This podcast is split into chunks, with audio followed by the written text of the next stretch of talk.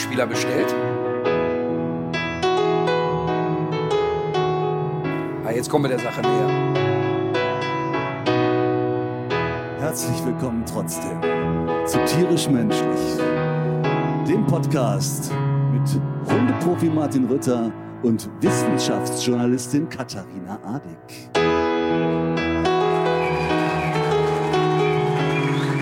So.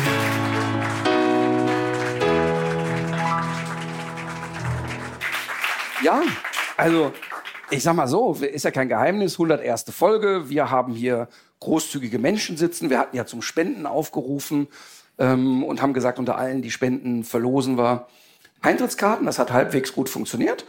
Ähm, es wurde wirklich, fand ich, sehr viel Geld gespendet. Also bei den Terra Kids sind 13.600 Euro eingegangen und das ist wirklich ein stolzes Sümmchen. Ähm, und die haben sich auch extrem darüber gefreut. Ja, und für den äh, Garten im Irak sind 9.000 Euro eingegangen. Mega. Super. Also erstmal vielen, Vielen Dank. vielen Dank an alle, die heute hier sind. Ähm, ganz toll. Und und natürlich auch vielen Dank an alle anderen, die gespendet haben, die aber leider das Pech hatten, äh, keine Karte zu gewinnen. Der Mann, der da an der Orgel sitzt, ähm, ist ja nicht nur der Sprecher des Podcasts, also der vorher die Ansage macht, sondern ist der Ralf Schmitz, also nicht der Comedian, sondern der Lustige, unser Producer. ähm, es ist ein ziemlich platter Gag, aber Ralf, also der Comedian wird es mir verzeihen.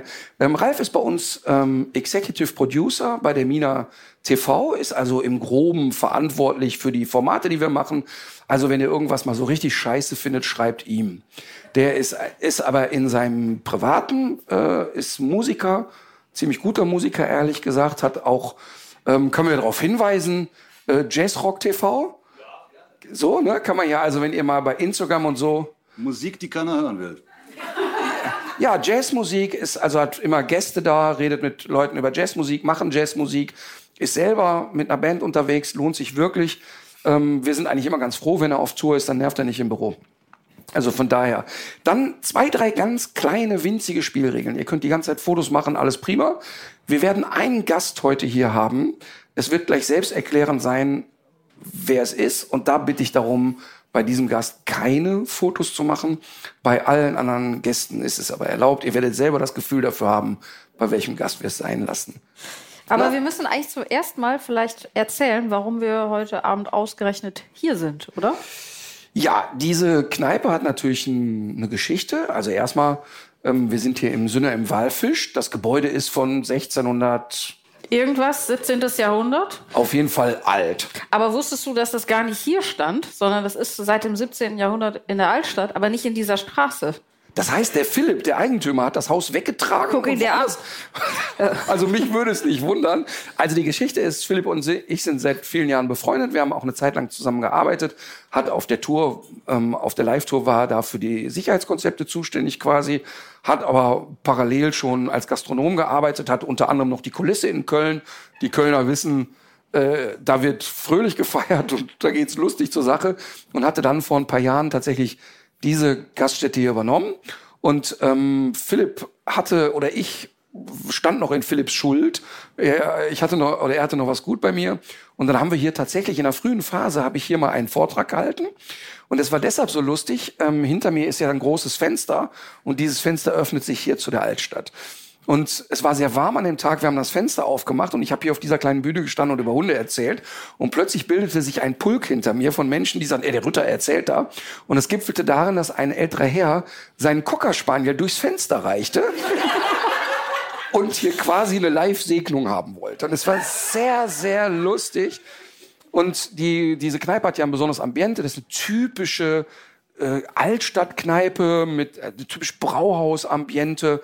Ähm, und wir haben dann auch mal hier eine Comedy-Veranstaltung gemacht ähm, und haben hier Nachwuchskünstlern die Möglichkeit gegeben, sich auszuprobieren. Unter anderem ähm, Clara Maria Groppler, die inzwischen ja ähm, auf einer eigenen Tour locker 600 Gäste hat. Ähm, auch sie hat hier irgendwie mal so eine, so eine Möglichkeit bekommen. Also wirklich eine ähm, Kneipe, in der viel stattfindet. Hier wird Musik gemacht, hier wird, gibt's Karnevalsveranstaltungen. Also äh, danke Philipp, dass wir hier sein können. Das ist schön für uns. Wenn wir schon dabei sind, uns zu bedanken, heute Abend sind ja äh, noch ein paar Leute hier, bei denen wir uns mal bedanken können. Für eine Sekunde dachte ich, du sagst mir jetzt mal Danke. Wie lange kennen wir uns jetzt? Ja, okay. Ähm, Eine naive Hoffnung. Also Isa Korfmacher ist zum Beispiel da. Da hinten. Genau. Die ähm, pflegt unsere, also eine Hörerinnenseite bei Instagram. Vielen Dank dafür. Also sie macht die Seite tierisch-menschlich bei Instagram, Genau, was eine mega Hilfe ist natürlich. total. Und Christian Klotz, über den haben wir in der letzten Folge schon gesprochen. Der wäre heute Abend auch gern hier gewesen. Macht das entsprechende für Facebook, liegt aber gerade mit äh, gebrochenem Fuß flach und es war ihm nicht möglich Und hier. ist es so eine Memme, kommt wegen eines gebrochenen Fußes nicht? Genau. Und dann würde ich sehr gerne auch noch Nina Keil und Nicole Küpper sehr herzlich begrüßen. Freue mich sehr, dass ihr beiden da seid. Viele haben verfolgt im letzten Jahr den Aufruf, den Nina Keil geteilt hat. Es ging um zwei ukrainische Frauen, die noch mit einer, mit ihrer, mit der Tochter der einen Frau, zwei Hunden und ich glaube drei Katzen eine Unterkunft gesucht haben, also die aus Kiew weg mussten. Und man kann sich vorstellen, wie schwierig das ist, mit diesem Kleintierzoo ähm, eine entsprechende Unterkunft zu finden.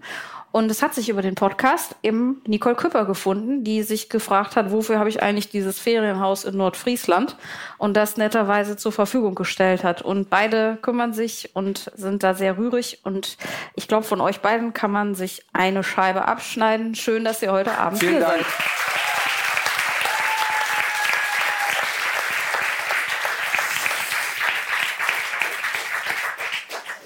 Großartig, oder? Ja. Ich finde, ich finde das ja, das ist so ein bisschen jetzt, das kann man auf den Podcast, aber auch auf alle Social Media Geschichten übertragen.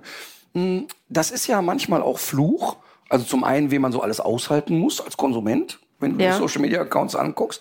Also ich will nicht wissen, was der Vater Klein mit Iris Klein veranstaltet oder nicht, aber Nee. du kommst ja nicht drum herum. Du, Ja. du kriegst ja um die Ohren gehauen öffentlich. Aber umgekehrt ist natürlich, es wird eine, finde ich, eine sehr aggressive Kommunikationskultur gepflegt. Bei Facebook haben wir schon oft darüber gesprochen, viel mehr als bei Instagram. Aber diese Social Media Accounts ähm, leisten natürlich auch eine Menge. Ich kann nur an ein Beispiel nennen. Ein Freund von mir hat wiederum einen guten Freund, der eine kleine Tochter hatte, die eine Leukämie hatte. Und wir haben einen äh, Stammzellenspender gesucht. Und ich habe, ich missbrauche meine öffentlichen Kontakte nie und nerv nicht alle Promis irgendwie, könnt ihr mir einen Gefallen tun. Aber in so einem Fall so einen Aufruf zu starten, da machen auch alle mit. Also da waren auch Leute dabei, mit denen ich jetzt privat keinen engen Kontakt habe. Ja. Jetzt sage ich mal Mario Barth und so weiter. Wir sind uns oft begegnet beruflich, aber wir haben jetzt keine tiefe Verbindung. Und trotzdem haben alle mitgemacht und wir haben einfach mal an einem Nachmittag 20 Millionen Menschen erreicht.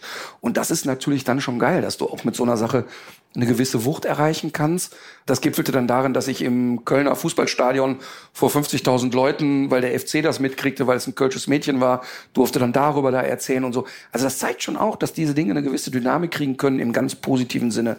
So wie beim Fernsehen die Dummen eben dümmer werden und die Schlauen eben schlauer durch Fernsehen gucken. Ja, ich hoffe auch, dass ich mein Fahrrad auf diese Art wiederfinde. Du hast dein, dein, dein Pfarrer? Fahrrad? Ach, Fahrrad. Ja, ja. Nee, ich bin ja Druide, ich brauche ja keinen Fahrer. Aber mein Fahrrad, ich weiß nicht, wo es ist. Und ich baue auch auf die Schwarmintelligenz in, dieser, in diesem Zusammenhang. Aber wenn es dein Fahrrad ist, ist ja die Wahrscheinlichkeit, dass es gestohlen wurde, deutlich kleiner, als dass du einfach nur den Ort nicht mehr findest, wo du es hingestellt hast. Richtig. Ja. Ja. Ihr lacht, das ist die bittere Wahrheit. Übrigens, wir haben auch äh, tatsächlich einige äh, Menschen haben mitbekommen, dass wir heute hier sitzen und äh, sind Fans des Podcastes und deshalb gibt einen, ähm, der unbedingt heute hier gratulieren möchte. Ähm, ich äh, soll ihn anrufen. Stefan, kommst du näher? Ja, wir geben alles. Ihr werdet gleich hören, wer es ist. Er ist schon ein bisschen älter.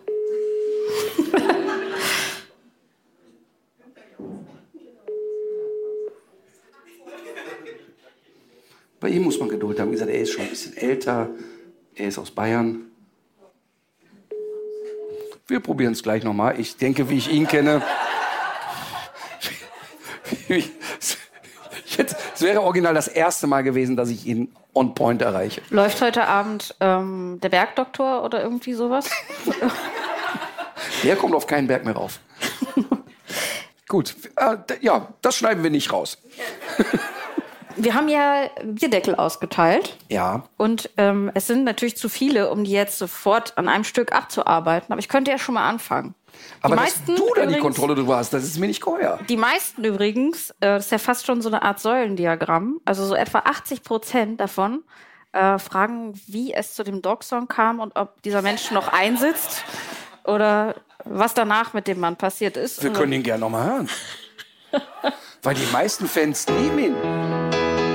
Kerze Gänsehaut. Kurz, das ist kurz vor, wie heißt es denn hier, Wunderkerze. Das ist nur deine Störung. Oh, merkst du nicht, wie schön das ist? Oh nein, So, werden, da, die werden ersten Feuerzeuge Lichter werden geschwenkt. Aber wir reden jetzt nicht über Blumen, oder? Wir können auch wieder über Blumen reden. Okay. Denn ich kann mal kurz sagen, dass wir zu keinem Thema mehr Zuschriften hatten als zu meiner Blumen- und Gefühlstheorie. Das finde ich erschütternd.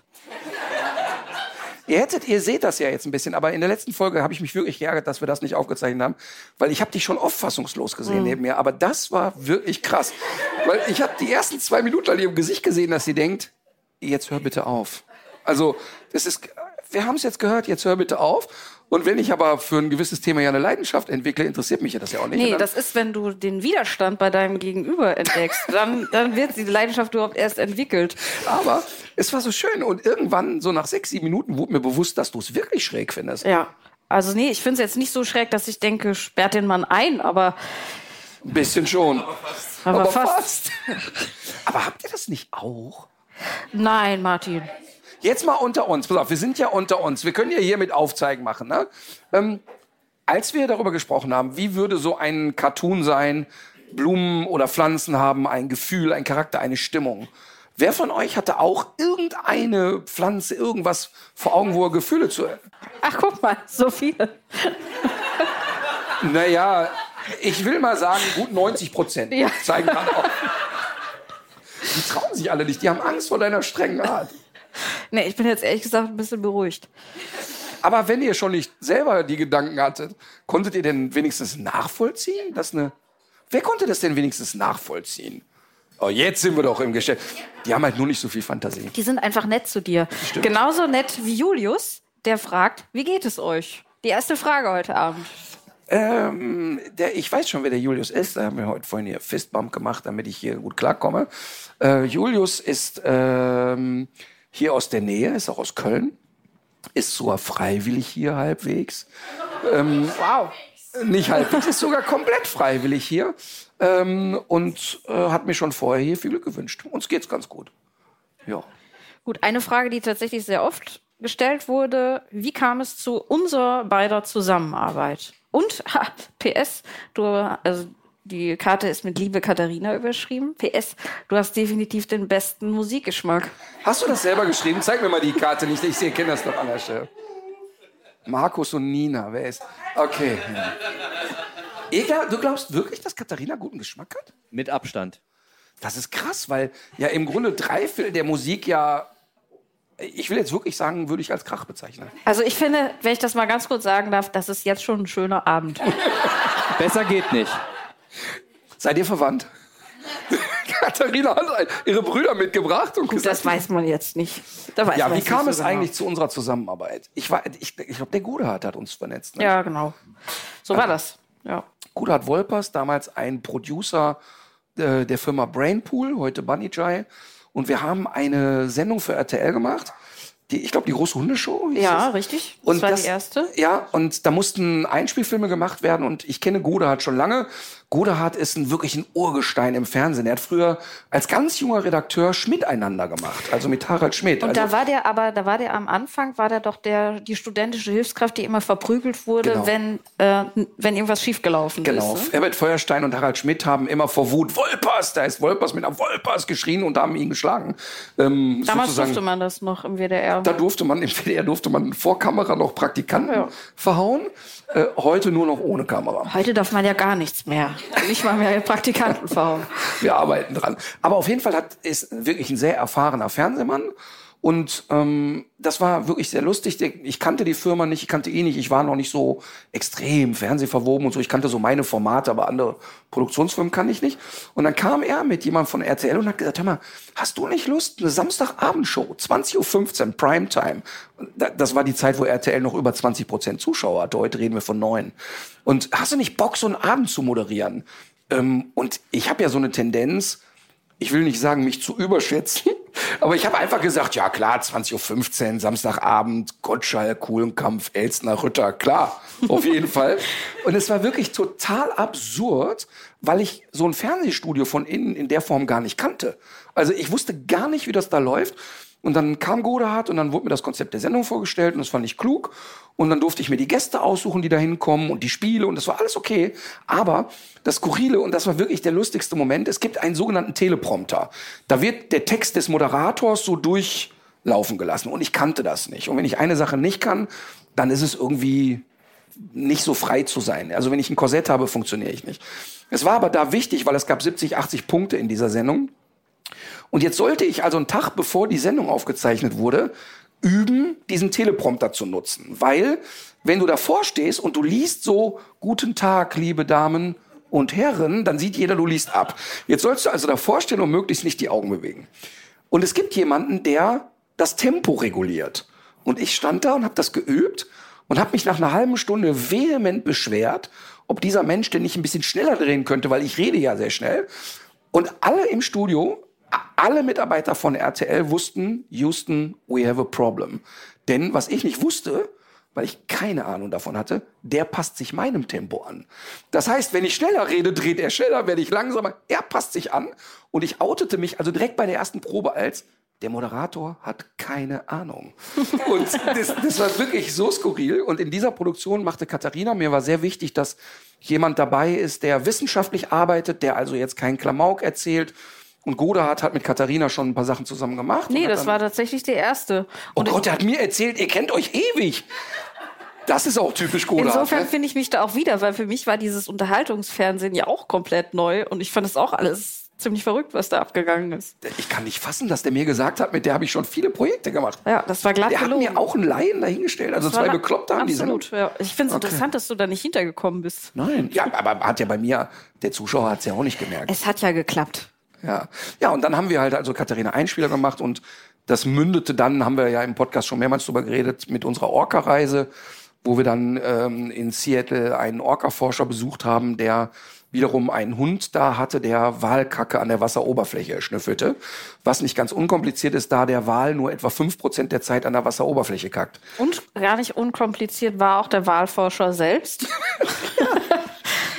Dr. Samuel Wasser der, äh, der sein Revier markierte, als ihr aus dem Hafen ausgelaufen seid auf dem auf dem kleinen Bötchen. Wir waren mit einem kleinen Sportboot unterwegs, wir mussten schnell sein, hatten den Hund Tucker dabei und noch zwei so Biostudentinnen von ihm im Nachhinein, glaube ich, Gespielinnen. Und äh, das war wirklich sehr skurril. Also weil mich haben die schon einen sehr biologischen Eindruck gemacht. Ja, die haben, also die, die werden den auf jeden Fall biologisch betreut haben. Und das Erste, was passierte, wir waren wirklich noch keine fünf Minuten auf dem Wasser. Da fand er völlig normal, einfach im Stehen von der Reling zu picken. Und wir reden von einem Boot, was nicht viel größer war als diese ja. Bühne. Er fand das relativ normal so und alle Beteiligten auch. Nur mein Kameramann und ich waren leicht irritiert, aber ein bisschen haben wir uns eingeredet, er lockt die Wale an. Ja. Ich versuche ähm, noch mal unseren Gast anzurufen. Mach das. In der Zeit äh, sortiere ich hier noch mal. Stefan, kommst du noch mal? Es ist ein echter Fan. Er wollte aktiv. Ja, hallo? Ja, du bist wirklich für alle zu hören. Wir freuen uns sehr. Vielen Dank. Ja, ja servus. Ja, hallo, grüßt euch. Ja, wo, wo seid ihr da jetzt? Ja? Wir, Franz, wir sind in Köln. Ja, ja, das freut mich natürlich. Also ich bin ja großer Fan auch von eurem, von eurem Podcast. Ja, ich höre den ja regelmäßig, weil ich natürlich hier in Salzburg, ich bin ja in Salzburg zu Hause, ja, habe ich natürlich nichts zu tun. Und dann höre ich mir immer das an, was die Langeweile quasi, ja, ich sage mal, ich, ich komme ja aus der Langeweile, ja. Ich möchte auch nicht zu spannende Themen, sondern Themen, die eine gewisse Langeweile auch äh, mit einhergehen. Und dann höre ich immer euren Podcast. Das, aber die Frage, die jetzt hier aufkommt, Franz, hast du, was ist denn dein Bezug zu Hunden?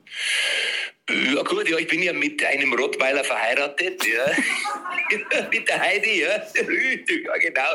Also sie ist mitunter auch äh, in, in äh, gerade in den späten Abendstunden wird sie auch mitunter bissig. Ja, und, und äh, sie hält mich an der kurzen Leine, ja.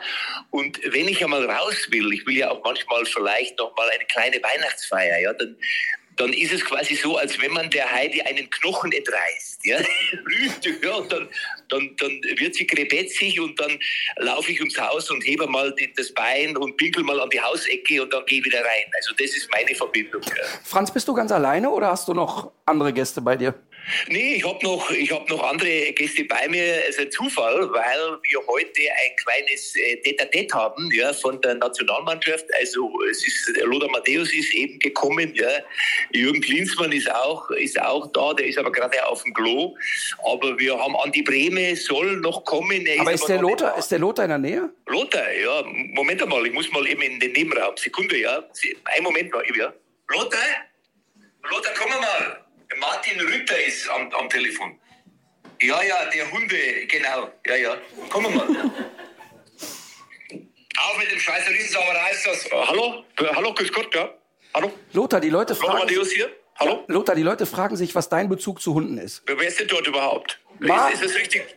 Martin, bist du es? Ja, richtig. Richtig, ganz genau, Herr Lothar Matthäus. Ich freue mich erstmal sehr darüber, dass ich äh, jetzt auch mal zu Wort komme, weil natürlich ich hier beim Franz bin. Wir reden natürlich gerade über die Weltmeisterschaft 1990. Und man muss ganz ehrlich sagen, nun, äh, ich war natürlich lange in der Nationalmannschaft und dort war Berti Vogts.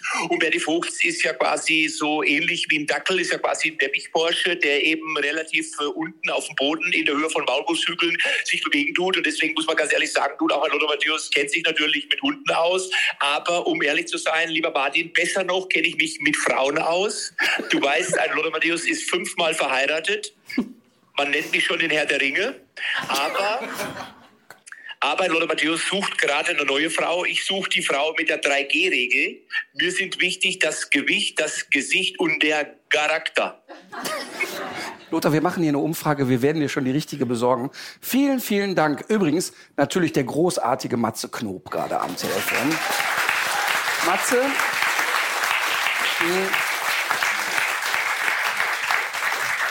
Martin! Matze, wenn wir schon unter uns sind, das neue ja. Programm heißt Mut zur Lücke. Das neue Programm heißt Mut zur Lücke, ganz genau. Ich bin gerade unterwegs auf Tour, also heute nicht, heute bin ich ausnahmsweise mal zu Hause. Und dann hast du angerufen und hast gesagt, hör mal, kann ich dich anrufen? Da habe ich gesagt, natürlich, ich habe den Jörg genau gelesen. Ah, kennst genau, ruf mich an. Ne? Aber Matze, ich hatte schon, Matze, ich hatte schon angekündigt, dass es nicht möglich sein wird, dass du pünktlich ans Telefon gehst. Doch, doch, doch, doch. Wenn ein Martin Rütter Nein, wir haben 20 Uhr gesagt und um 20.10 Uhr hatte ich dich dann. Ach ehrlich, hast du zweimal angerufen? Pass auf, erstmal vielen, vielen Dank. Ich glaube, also wir Mut setzen noch. Wir, Lücke. Ja, wir werden hier noch irgendwie äh, mit Sicherheit zwei, drei Leute finden, die sich deinen Quatsch anhören auf Tour. Und in der Zeit werde ich erzählen, als du mich das letzte Mal hast warten lassen für Kinderlachen. Ja, bitte, bitte erzähle es, weil Kinderlachen liegt mir sehr am Herzen und du warst ja auch schon da. Also ich bin sehr gespannt, was du so los wirst. Ich bedanke mich. Ich widme Danke mich dir. jetzt wieder meinem Rotwein. Prost. Prost. Dann leg dich wieder hin, ne? Mach ich. Tschüss. Ne? Also, tschö, tschö. also ich kann wirklich sagen, er ist. Manchmal trifft man ja Menschen so, ne? Und hat so ein Bild, Comedians, Schauspieler, keine Ahnung. Und ich habe wirklich schon oft Menschen kennengelernt, die vor der Kamera Humor machen und hinter der Kamera komplett spaßbefreit sind. Und der hat dieselbe Schraube locker privat wie auf der Bühne. Das muss ich wirklich sagen. Und er hat wirklich ein sehr, er ist Schirmherr bei einem wirklich tollen Verein, Kinderlachen e.V. Und Kinderlachen setzt sich ein für Kinder, die logischerweise denen es nicht so gut geht. Und äh, ein Schwerpunkt war damals, dass die Kindern Betten in Deutschland organisieren. Weil ich glaube, 20 Prozent der Kinder in Deutschland kein eigenes Bett haben. Mhm. Also wir reden nicht von einem eigenen Zimmer, sondern kein eigenes Bett. Ja. Und da ist Mats ziemlich engagiert, moderiert da viel und so weiter. Und ich war dort zu einem Charity-Golf-Turnier eingeladen. Und da hieß es vorher von dem Veranstalter, wäre es für dich okay, wenn du mit Matze spielst? Ja klar, total, aber ich wird bestimmt lustig. Und alle, die dabei waren, sagten, echt? Ja klar, ist kein Problem. So, dann stehst du da und dann soll das um 10 Uhr losgehen, Matze nicht da. Du lässt erstmal die anderen vor, Matze nicht da, lässt die anderen vor, 10.45 Uhr kommt er, keine Golfschläger dabei. Matze, du weißt schon, wir spielen hier Golf, ne? Du bist Schirmherr dieses Turniers. Ja, das weiß ich. Ähm, kann ich nicht deinen Schläger nehmen? Und das machen eigentlich nur Leute, die es wirklich können. Die, also so eine große Schnauze leistest du dir nur, wenn du es kannst. Ach so, das heißt, man muss, man ist eigentlich nur gut, wenn man das eigene Werkzeug hat. Nein, aber wenn jemand sagt, ey komm, ich husch mal eben dahin, ich spiele mich nicht ein, ich mach Ach mal so. eben, gehst du schon davon aus, der wird schon wissen, was er tut. Alle Leute, die mich gefragt haben, ob ich mit ihm zusammenspielen werde, sind da hingekommen, um zu gucken, wie ich reagiere. Das habe ich aber erst gemerkt, nachdem er den ersten Ball geschlagen hat, weil ich die ersten zehn Bälle, die wir dann gesucht haben, habe ich gedacht, der macht einen Witz. Der macht einfach einen Witz. Aber das hatte so etwas, als wenn mich jetzt jemand fragt, kannst du bitte eine Rakete zum Mond fliegen? Ja. Und ich würde mit einem Selbstverständnis behaupten, ich mache das. Also er hatte Würdest gar du aber nichts. auch, ne? Ich würde es machen, natürlich. Und er auch.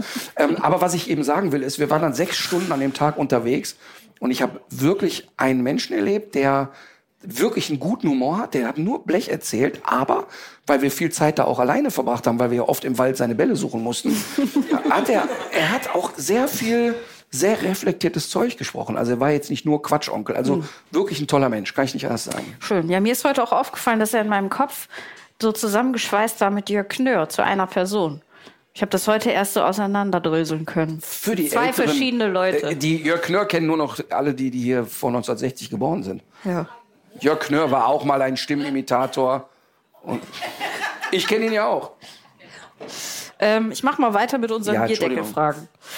Wie weit ist denn die Entwicklung von deinem Hundefutter auf Insektenbasis? Frage 1. Und hast du schon einen Termin mit Herrn Özdemir?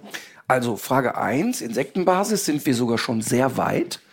Wir haben morgen, übermorgen haben wir tatsächlich einen Termin, wo wir jetzt nur noch Details der Rezeptur besprechen werden. Ähm, das wird sogar nicht nur ein Snack, sondern wir sind eigentlich schon so weit, dass wir ein Vollfutter anbieten können.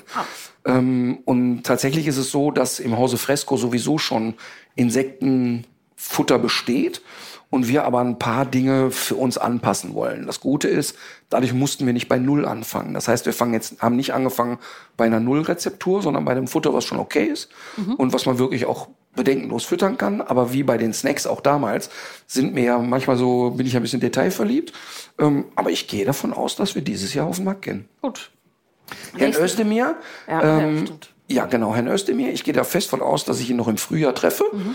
Ähm, und meine Hoffnung ist ziemlich groß an den Termin. Also nicht im Sinne von, ähm, Cem wird jetzt nicht über Nacht die Welt auf den Kopf stellen Ja. können. So läuft ja Politik dann leider nicht. Ähm, aber ich glaube, dass er, wenn er die Reportagen gesehen hat, dass er sehr schnell versteht, worum es da geht. Und ich hoffe, dass er auch versteht, wie einfach gewisse Dinge lösbar wären. Also den Welpenhandel in Deutschland klein zu machen, wäre wirklich nicht kompliziert. Ja. Ähm, und ich habe da große Hoffnung. Vielleicht ist es auch eine naive Hoffnung.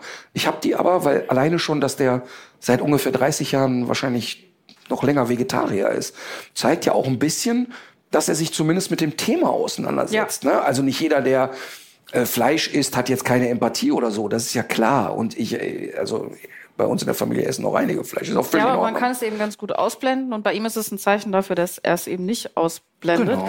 Und ich fand es jetzt auch interessant, weil er hat ja dieses Haltungsverbot für Exoten gefordert. Ja. Und das haben ja gar nicht alle so durchweg positiv aufgenommen, Ja. sondern haben gesagt, man könnte auch über einen Sachkundenachweis nachdenken. Mhm. Und in dem Zuge ist natürlich auch wieder der Sachkundenachweis für die Hunde ins Gespräch Ja. gekommen. Das heißt, da könnte man vielleicht auch anknüpfen, weil manche Leute auch nicht zu Unrecht gesagt haben, im Zweifel kannst du vielleicht besser eine Schildkröte halten, einfacher als ein, als ein Hund. Ja, und die Schildkröte an sich ist ja doch relativ wenig bedrohlich für die Gesellschaft. Wenn es nicht die Schnappschildkröte ist, die okay, aber Aber die Schnappschildkröte, da habe ich ja ein Erlebnis gehabt bei Dreharbeiten. Da haben wir auch bei äh, so einem Typen gedreht, der äh, Filmtiere vermietet. Ja. Und er hatte in seinem Eingangsbereich, aber mindestens so groß wie die Kneipe, irgendwie ein Gehege. Und da saßen zwei Schnappschildkröten drin. Und ähm, ich habe das auch natürlich nicht für voll genommen und habe dann da irgendeinen Blödsinn gemacht. Ne? Und so, oh, guck mal, Leckerchen, bla bla bla. Und er irgendwie Quatsch erzählt. Und er sagte, hör mal, ich gebe dir jetzt wirklich noch ein letztes Mal den Tipp, lass mal die Pfoten da raus. Und wie man, ich habe keine Ahnung, aber das ist 15 Jahre her und habe mich einfach nur beömmelt die ganze Zeit. Und dann hat er mir das demonstriert und hat so einen Kotelettknochen davor gehalten. Und es war sehr eindrucksvoll, dass mit einem Schnapp der Knochen sofort in der Mitte durch war. Und der sagt, so ein Menschenfinger ab ist wirklich das ganz kleine Einmaleins für so eine Kröte. Also fand ich schon sehr interessant. Also da braucht man einen Sachkundenachweis. sehr gut. Nächste Frage. Maulkörbe für Schildkröten? Wo macht man die fest auch, ne? Tackern, am, am, am Panzer festtackern. Müsste also gehen. Wie ist es eigentlich mit so mega lustigen, wunderbaren Leuten wie Marleen einen Podcast aufzunehmen? Mir schwant etwas. Kennst du diese Handschrift? Ja, und es ist sehr klassisch, ehrlich gesagt, dass das hier steht. Also, es ist ja wirklich verrückt, weil ich habe ja, als vor 20 Jahren irgendwie Öffentlichkeit losging, war ich, aber wirklich sofort war mir klar, ich möchte die Kinder auf keinen Fall in die Öffentlichkeit zerren. Wenn eins der Kinder selber irgendwann den Impuls hat zu sagen, ich möchte Schauspieler, Sänger, Tänzer oder Bundeskanzlerin werden, bitte, aber ich werde das an keiner Stelle forcieren. Und das habe ich auch nie gemacht. Es gibt keine Fotos von den Kindern online und so weiter. Ähm, und dann kam aber ja der Podcast und, und Marlene hatte ja Themen und es war klar, wir haben ja das erste Mal, da haben wir noch bei RTL unten im Keller aufgezeichnet. Ja. Und dann war ich eigentlich selber darüber überrascht, ähm, wie Marlene das so gemacht hat. Also, dass die mit mir rotzfrech sein wird, das war ja klar. Aber ich fand trotzdem, dass sie es sehr, sehr gut gemacht hat. Aber wie das immer so ist, ich betone das natürlich im familiären Umfeld nicht. Ich rede das natürlich klein. Ich sage Ja. dann, ja, das ist Mitleid, dass wir sie mal Richtig, mitnehmen. ja, und so. Ähm, und Du musst ja bodenständig bleiben. bodenständig bleiben, reicht, wenn einer spinnt. Ähm, und äh, tatsächlich ist es aber so, dass auch da, ich war sehr überrascht darüber, wie viele Zuschriften wir für Marlene bekommen haben. Also ich glaube, dass die Leute sehr lustig fanden, wie die mit mir so umgegangen ist. Und erstaunlicherweise hat sie sogar ein paar kluge Sachen gesagt. Ne? Kann man sagen, ja. Vielleicht kommen die Kinder doch auf die Nachbarn und man weiß es nicht. Jedenfalls ist sie heute Abend hier. Auch zu Gast, Marlene. Sitz. Musst du Wasser haben? Ihr habt schon eine Fantasie, wer nicht fotografiert wird. Unser nächster Gast. Da bin ich. Ja, schön, dass du da bist. Es fällt mir natürlich schwer, mit dir jetzt hier so offiziell zu reden. Ähm, also Marlene hat gerade noch vorher gesagt, ja, schön, dass wir mal vorher geredet haben, was hier heute passiert. Ähm, wir haben natürlich nichts besprochen, Ja, wie es immer. war eigentlich ungefähr so. Gestern kam Papa zu mir und so, ja, hast du Lust morgen? Ich so, ja, okay. Danach haben wir nicht nochmal drüber gesprochen. Also, ja. Und jetzt Du ich hast nicht mal gefragt, wozu Lust? Ja, also erst der, hat der Papa mir so erklärt, dass er es macht, Jubiläum, dies, das, Ananas. Und äh, ich so, ja, okay, ich komme mit, alles gut. Und äh, dann habe ich das aber irgendwie missverstanden, weil ich dachte, ich gucke zu. Aber ja, jetzt sitze ich hier. Das dachte ich auch am Anfang. Ja, Ja. so schnell geht's. Also tatsächlich ist jetzt eine besondere Phase. Marlene war ja ein halbes Jahr in England, haben wir im Podcast darüber geredet, ist jetzt seit ein paar Tagen wieder zurück. Es ist ganz, äh, ist natürlich eine spannende Phase und wir werden noch mal eine Folge machen, weil echt auch viele Jugendliche geschrieben haben. Marlene soll mal erzählen, wie war das eigentlich? Also wie, wie war das mit lange weg sein? Wie, wie fühlt sich das an? Wie ist es wiederzukommen? Welche Und- Verwahrlosungserscheinungen hast du auch an deinem Vater wahrgenommen, jetzt nach der Zeit vielleicht? Naja, also ich habe noch so die Umrisse in Erinnerung, aber So, Mensch, Marlene, schön, dass du da warst. ja, okay. Äh, nein, und aber was ich, und da würde ich eigentlich gerne ähm, anknüpfen, was für mich eigentlich jetzt mal so als Vater der Gedanke war. Ähm, für mich war es ja ganz interessant, weil der älteste Bruder, der Marvin, ja schon ganz früh raus wollte. Also der war zehn oder elf, der hatte zu mir gesagt, ey, ich möchte gerne in Amerika zur Schule gehen. Und da habe ich, ja, zehn Jahre oder elf, und ich gesagt, ja, ja, ne, guckst mal auf den Globus, da kannst du mal drauf zeigen, aber hin geht nicht. Und habe so flapsig zu ihm gesagt, wenn du 14 bist, dann darfst du aber nach England, ja. Und dann hat mir Marvin wirklich an seinem 13. Geburtstag nochmal sehr deutlich gesagt, übrigens, die und die Schulen gibt es. Also er hat schon recherchiert, hat sich informiert, wie geht das? Und dann ist er tatsächlich mit 13, drei Viertel nach England gegangen. Und es war für mich so heftig. Ich wusste, dass er eigenständig ist und dass er auch, dass es ihm gut tun wird. Aber es war für mich so, boah, ganz krass irgendwie. Und ich weiß noch, er war in Sedberg, das ist so zwei Stunden von Manchester, aber wirklich am Arsch der Welt. Also wirklich, wie man sich vorstellt, so ein uraltes Gebäude aus dem 15. Jahrhundert, so richtig so Harry Potter mäßig. Und wir hatten uns vorher die Schulen angeguckt und er hatte sich für diese Schule entschieden. Und dann sind wir von Manchester mit dem Auto dahin gefahren und ich habe einfach zwei Stunden durchgeheult. Es war so schlimm, weil ich dachte, ey, jetzt bringst du diesen kleinen Knirps, jetzt bringst du diesen kleinen Knirps da in ein anderes Land. Und na klar, denke ich, ey, Manchester sind zwei Flugstunden oder war eine Teil Ja. oder so mal. Aber trotzdem war so dieses, ey, der, der, du bringst den jetzt weg einfach. Und er hat zwei Stunden immer wieder zu mir gesagt, jetzt krieg dich wieder ein. Ähm, ich gehe ja auch gerne dahin und so weiter. Und Kommt dir gab- das bekannt vor? Ja, also ich sag mal so, wir sind dann da angekommen. Ich dann so, ja, tschüss Papa, ne? Tschüss, mach's gut, wir sehen uns dann in sechs Monaten. Ja, der Papa so, ja, ich fahr dann mal langsam, ne? Da liefen schon die ersten Tränen. Und ich weiß noch genau, ich habe da so ein Video gemacht und der Papa sagt, ja, ich bin dann auch jetzt weg, ne? Ich bin dann weg und ich so, ja, okay, tschüss. Ne?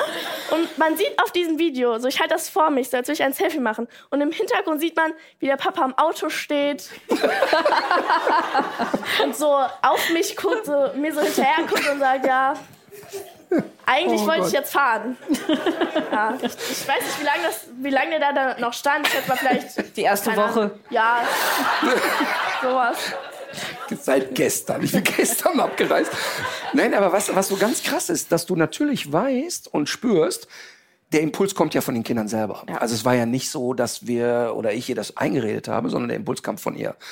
Und natürlich weißt du, die geht ja nicht nach Guantanamo, die geht auf eine super tolle Schule und sie wird Erfahrung sammeln. Aber trotzdem, das wird ja jeder nachvollziehen können, der Kinder hat oder ähm, oder äh, zu einem Neffen oder nicht einen engen Kontakt hat, kann das wahrscheinlich jeder nachempfinden. Aber bei Marvin war das so, Marvin hat mich auf dem Weg dahin getröstet. Bei ihr habe ich Spielregeln bekommen. Es hieß also, pass auf, wenn wir jetzt da reingehen, auch schon als wir uns die Schule nur angeguckt haben, du redest möglichst wenig. Es wird unter keinen Umständen im Beisein anderer geweint. Und also ich kriegte wirklich so einen Regelkatalog. Und dann passierte Folgendes. An dem Tag, als sie dann, dann da blieb, gibt es einen Mann, mit dem ich da immer viel geschrieben habe, John Peach, jemand, der das da leitet und ganz, ganz netter, guter Typ. Und ich war wirklich, ich habe es wirklich geschafft, bis dahin mich zusammenzunehmen. Und Wie man sieht, ne? für meine Verhältnisse. Ne? Also es ging noch so. Und dann kam Mr. Peach dann da runter und, und alles cool und wie findet ihr das so? Ne? Ja, ja, alles gut. Hm? Ich gehe auch gleich. Hm? Und sie war schon so, nun gehe er auch. Ne? So, oh, pass auf. Und dann erzählt Mr. Peach, ja, Marlene, du musst es verstehen, es ist für Väter wirklich sehr besonders, die Töchter loszulassen.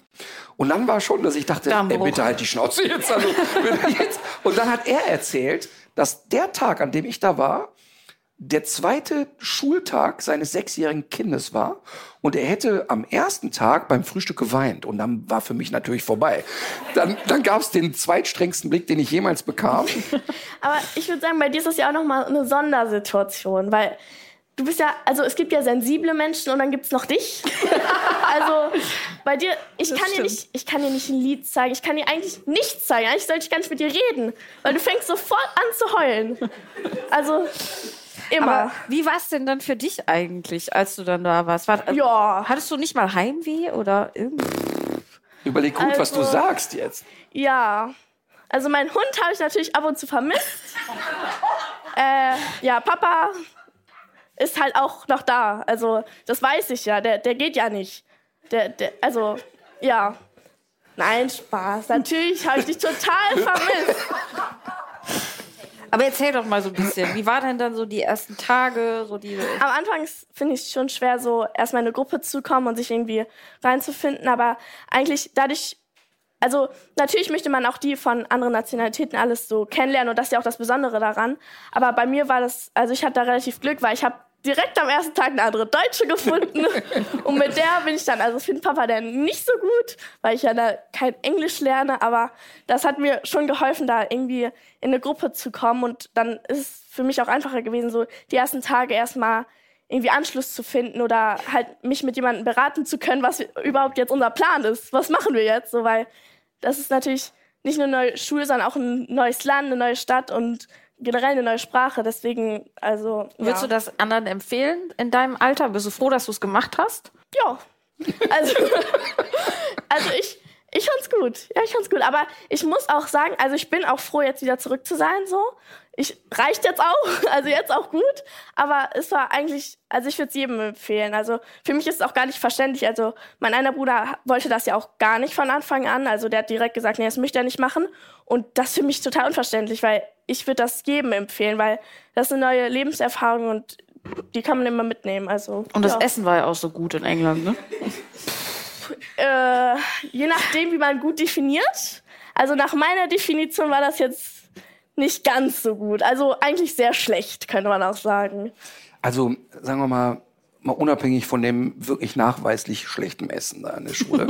was ich aber, was ich eben toll finde ist, und das ist für mich eigentlich so ein mega Gamechanger und eigentlich müsste man das eigentlich jedem Schüler so ein Austauschprogramm ermöglichen, dass Schulen sich hin und her schicken und so. Ähm, was für mich ein echter Gamechanger war, als der Ukraine-Krieg losging, hat Marlene mehr oder minder das Thema so ignoriert. So im Sinne von, pass auf, ich will nicht den ganzen Tag jetzt das Thema hören. Also hat sich davon, finde ich, auf eine gesunde Art und Weise abgegrenzt. Und natürlich hat sie das wahrgenommen und wir sind ja wirklich sehr kommunikativ und die Brüder reden viel und wir sitzen am Tisch und reden natürlich auch über solche Dinge. Und Marlene war dann eher so, so, sind wir jetzt fertig? Haben wir das Thema besprochen? Ich bin dann bei TikTok. Ne? Das heißt, sie hat das so ein bisschen ausgeblendet. Und das fand ich eigentlich immer so ein bisschen schräg, weil die Brüder da ganz anders gestrickt sind. Und sie hat das aber, glaube ich, auch so ein bisschen als Selbstschutz gehabt. Und dann kommt sie dahin und ist plötzlich befreundet mit einem Mädchen, das aus der Ukraine kommt. Und erlebt mehr oder minder täglich, dass ein 14-jähriges Mädchen mit Tod, mit Leid, mit Angst um die eigene Familie konfrontiert ist, ähm, Marlene hat, sieht Videos, die gerade aktuell in der Ukraine stattfinden, wo also eine halbe Schule weggebombt ist, wo das Mädchen, mit dem sie da befreundet ist, ähm, zur Schule gegangen ist. Und plötzlich entsteht so etwas, was ich glaube, wo ich fest davon überzeugt bin, dass das Marlens Horizont unfassbar erweitert hat. Also so ein Gefühl dafür zu kriegen, ey krass, was ist auf der Welt eigentlich los? Und vielleicht kannst du es auch nochmal so, wie das, wie das auch für die Ukrainerin dort also, war. Ich würde sagen, dass ich will jetzt nicht sagen, dass ich das Thema so weggeschoben habe von mir, aber es ist halt so sehr fern. Also man, mhm. das ist ja, also natürlich sieht man das in den Nachrichten und so, aber wenn ich mein, zum Beispiel meinen normalen Alltag habe, durch die Schule gehe und so, in der Schule wird da nicht so viel, also ich finde viel zu wenig drüber gesprochen, also bis gar nicht. Und deswegen war das halt sowas, ja, das ist halt da und ich bin aber hier. Also das passiert da, aber ich habe damit erstmal nichts zu tun, so. Und dadurch empfindet man das aber halt also nah und das ist halt direkt beim dran und man sieht ja auch, also das Mädchen heißt Anna und man sieht ja, wie sie darauf reagiert und das ist halt, das hat das Ganze nochmal so zu einem rübergebracht. Ja. Also zum Beispiel, keine Ahnung, wir waren dann in der Schule und ich weiß ja, also die hat noch eine kleine Schwester, die ist deutlich kleiner, also ich glaube sechs oder sowas und das ist halt auch nochmal was ganz anderes, wo ich drüber nachdenke, okay, da ist wirklich, da sitzt gerade ein sechsjähriges Mädchen in irgendeinem Bunker und die Anna erreicht die gar nicht und weiß gar nicht, okay, vielleicht ist ihre Schwester gerade gestorben oder so. Sie weiß es halt einfach nicht. Und das ist aber nicht nur für den Moment so, sondern das traumatisiert die richtig. Also das hat man total gemerkt, weil ich habe Anna eigentlich so als eine Person wahrgenommen, die mega fröhlich durchs Leben geht. Also die hat super viel Energie, manchmal auch ein bisschen zu viel Energie, aber wirklich viel Energie und lacht immer und man sieht ja das gar nicht so richtig an, wie es ja auch meistens so ist.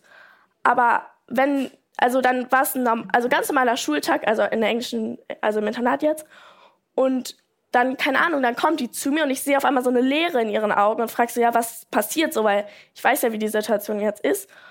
Und sie sagt mir dann einfach so, und man merkt, sie klappt, also je mehr sie darüber spricht, je mehr bedrückt sie das auch, weil sie auch nicht so richtig jemanden hat, mit dem sie darüber sprechen kann, weil mit ihrer Familie kann sie nämlich gerade nicht sprechen. Und dann ist sie ja auch noch mal an einem neuen Ort, wo sie auch eine andere Sprache spricht und dann auch vor allem in den ersten Wochen ja jetzt nicht so richtig jemanden hat, mit dem sie darüber sprechen kann. Und ähm, dann erzählt die mir einfach sowas wie, ja, ich erreiche seit, keine Ahnung, fünf Stunden meinen Vater nicht. Und ich habe gerade aber Nachrichten gesehen, die mir eine Freundin geschickt hat, dass gerade an dem Arbeitsplatz von meinem Papa gerade äh, eine Bombe eingeschlagen ist und 30 Leute gestorben sind. Und dann erreicht die aber fünf Tage nicht, äh, fünf Stunden nicht ihren Vater und weiß gar nicht, weil sie weiß gar nicht, was gerade passiert ist. Also sie sieht halt diese Nachrichten, aber sie erfährt das nicht von ihrer Familie, weil ihre Familie halt in den Nachrichten auch eingeschränkt ist. Und dann halt fünf Stunden nichts vom Vater zu hören, fünf Stunden von der ganzen Familie, sich nicht einmal mit denen irgendwie zu beraten oder mit denen ein Gespräch zu führen, ist halt so intensiv, weil die ungefähr, weiß ich nicht, alle zwei Wochen mal für ein paar Stunden denkt, irgendwie ihre Familie ist vielleicht gerade tot. Und das ist halt sowas, was einem dann so nah vorkommt und auch einen so belastet, also auch die Kinder um sie herum, weil man es ja so dann direkt mitkriegt. Und dann sitzt man natürlich auch bei uns in der Schule fünf, sechs Stunden und wir warten ja bis, also wann kommt jetzt die Nachricht, dass ihr Vater lebt? Mhm. Und das ist halt, keine Ahnung, natürlich so in der heutigen Zeit kann man sich über Telefone und so gut verständigen, aber wenn man dann in einem Keller sitzt, keine Ahnung, zwei, drei Tage sogar, dann dann ist es halt, man kann sich darüber doch nicht mehr austauschen. Und man weiß halt, manchmal weiß sie halt Tage nicht, wie es ihrer Familie geht, vor allem auch nicht ihrer kleinen Schwester. Und das ist halt schon sehr belastend. Und das hat man aber, finde ich, da ist dieses Thema halt greifbarer geworden, also als ich zu dieser Schule gekommen bin. Und ja. Und das finde ich halt so auch eine ganz krasse Lebenserfahrung, weil für uns alle ja sowas wie Krieg und so weiter, es ist weit weg. Natürlich, Ukraine ist nicht weit weg. Ich glaube, genau wie jetzt das Erdbeben in der Türkei, das ist für uns greifbar. Jeder von uns, ich komme aus dem Ruhrpott, ich bin mit wirklich vielen türkischen Jungs sozialisiert worden und ähm, das wird ganz, ganz greifbar. Aber trotzdem ist ja mit 13, 14, wenn du in so einer Bubble hier lebst, die einzige Sorge, die ich habe, ist noch genug Nutella im Haus. Mhm. Ähm, und plötzlich kriegt das eine andere Wucht. Das fand ich eine ganz, ganz tolle Lebenserfahrung, so hart sich das anhört, für Marlene eine wichtige, gute Lebenserfahrung. Die Friedrich Merz vielleicht auch hätte machen sollen. Die man Friedrich Merz vielleicht auch mal mitgeben könnte oder manch andere Menschen.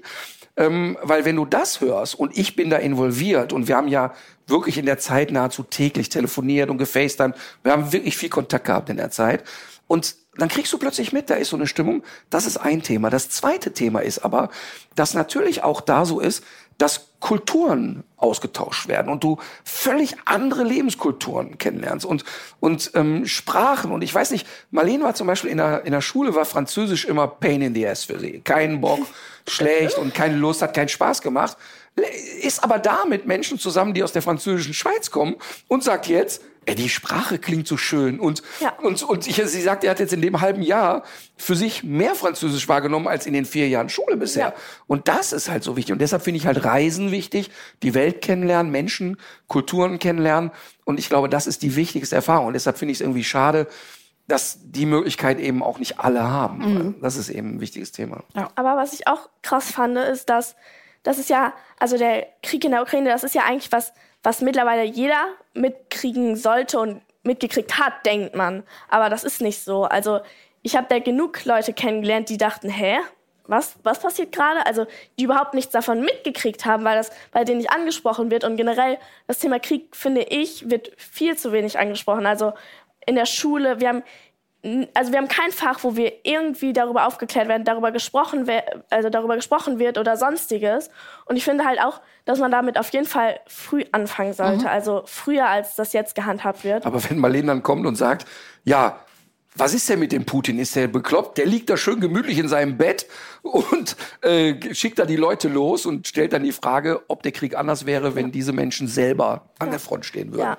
Und alleine die Gedankenkette, das ist ja total eine gute Gedankenkette, dass ein junger Mensch das reflektiert. Und ich meine, wenn junge Menschen nicht verstehen, dass wir ein Problem mit Klima haben und ein Problem mit Krieg und mit Armut, dann ist es natürlich eine Katastrophe. Und so gesehen ähm, war das für mich auch schon eigentlich genau der Gamechanger, dass sie da war, finde ich. Finde ich großartig. Ich hätte das mit 14 mich gar nicht getraut. Ich glaube, ich mich auch nicht. Ach, im Nachbarort wäre ich schon überfordert. Also, also ich finde das sehr mutig. Ja, ich gesagt. auch. Ja. Das ist die Rausschmeißmusik, weil der schmeißt dich raus. Der schmeißt dich raus. Aua. Weil es ist hier wie bei einer Preisverleihung. Ab einer gewissen Zeit wirst du, werden hier die Gäste rausgefegt. Du kannst doch jemanden grüßen. Ja, möchtest du vor allen Dingen, äh, möchtest du noch mal sagen, wie sehr du mich vermisst hast vielleicht? Ähm, ja, ich bin dann weg, würde ich sagen. so, Vater, mach's gut. Ja, Prost. Leg dich Wir wieder hin. Uns. Tschüss, schön, dass du da bist.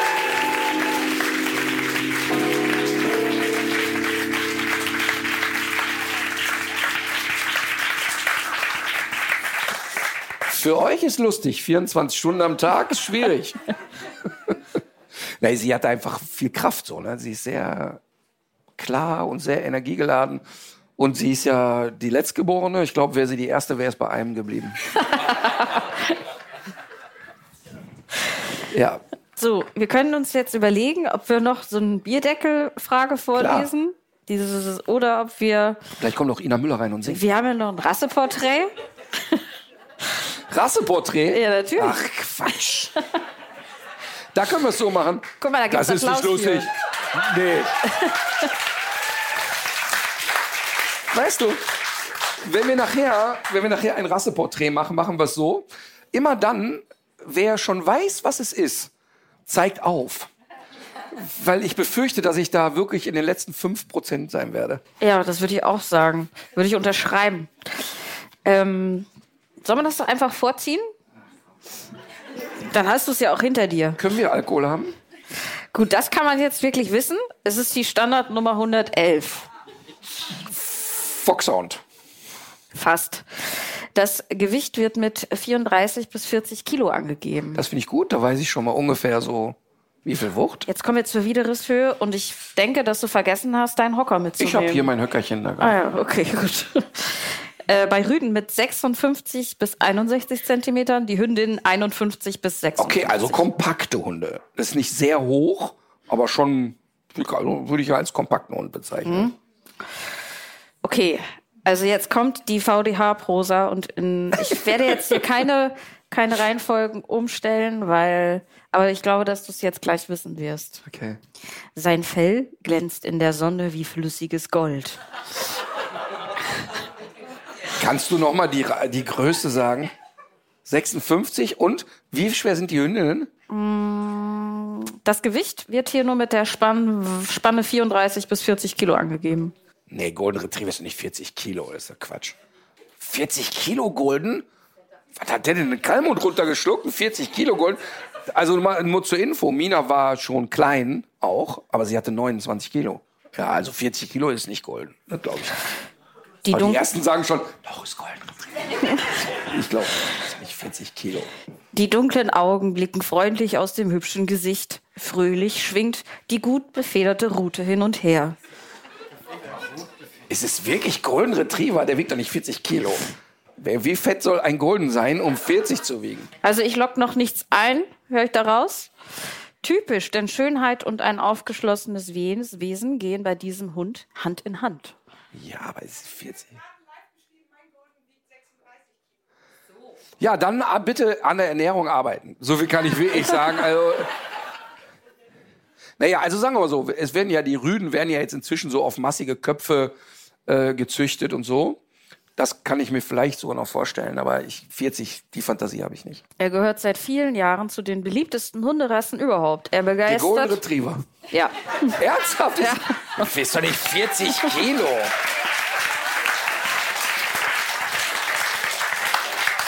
Also ich kann mich auch erinnern, als unsere Hündin 36 Kilo erreicht hat. Wir hatten ja auch mal eine Golden Retriever Die hatte Hündin. einen Dackel und der hat 36 Kilo gehabt. Ja, auch, ja.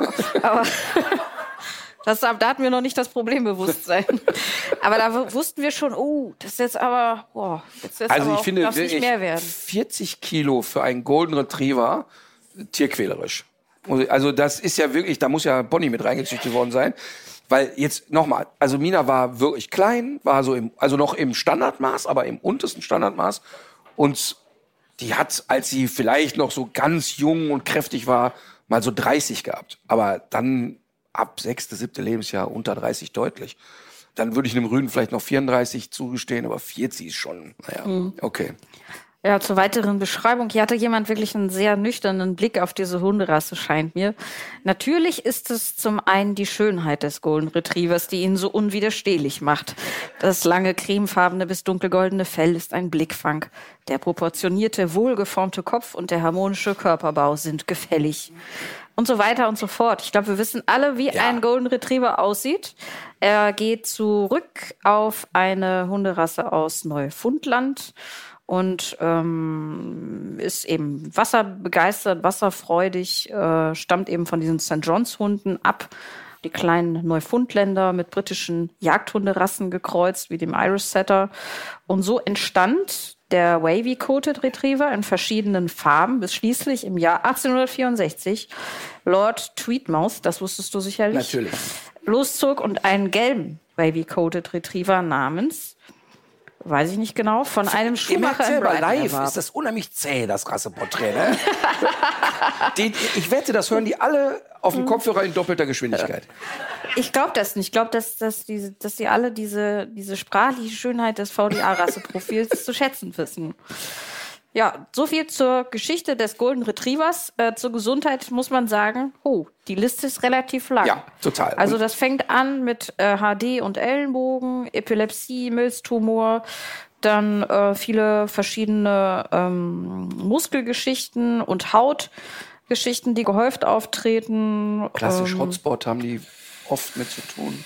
Und brüchige Knochen und Zähne, das hört sich alles nicht gut an. Futtermittelallergie, also das heißt jetzt ja nicht, dass jeder Golden Retriever Nein. so rumläuft, aber es tritt eben doch gehäuft auf. Ja, und beim Golden muss man wirklich gucken, wo er herkommt. Muss wirklich vernünftig und seriös gezüchtet sein.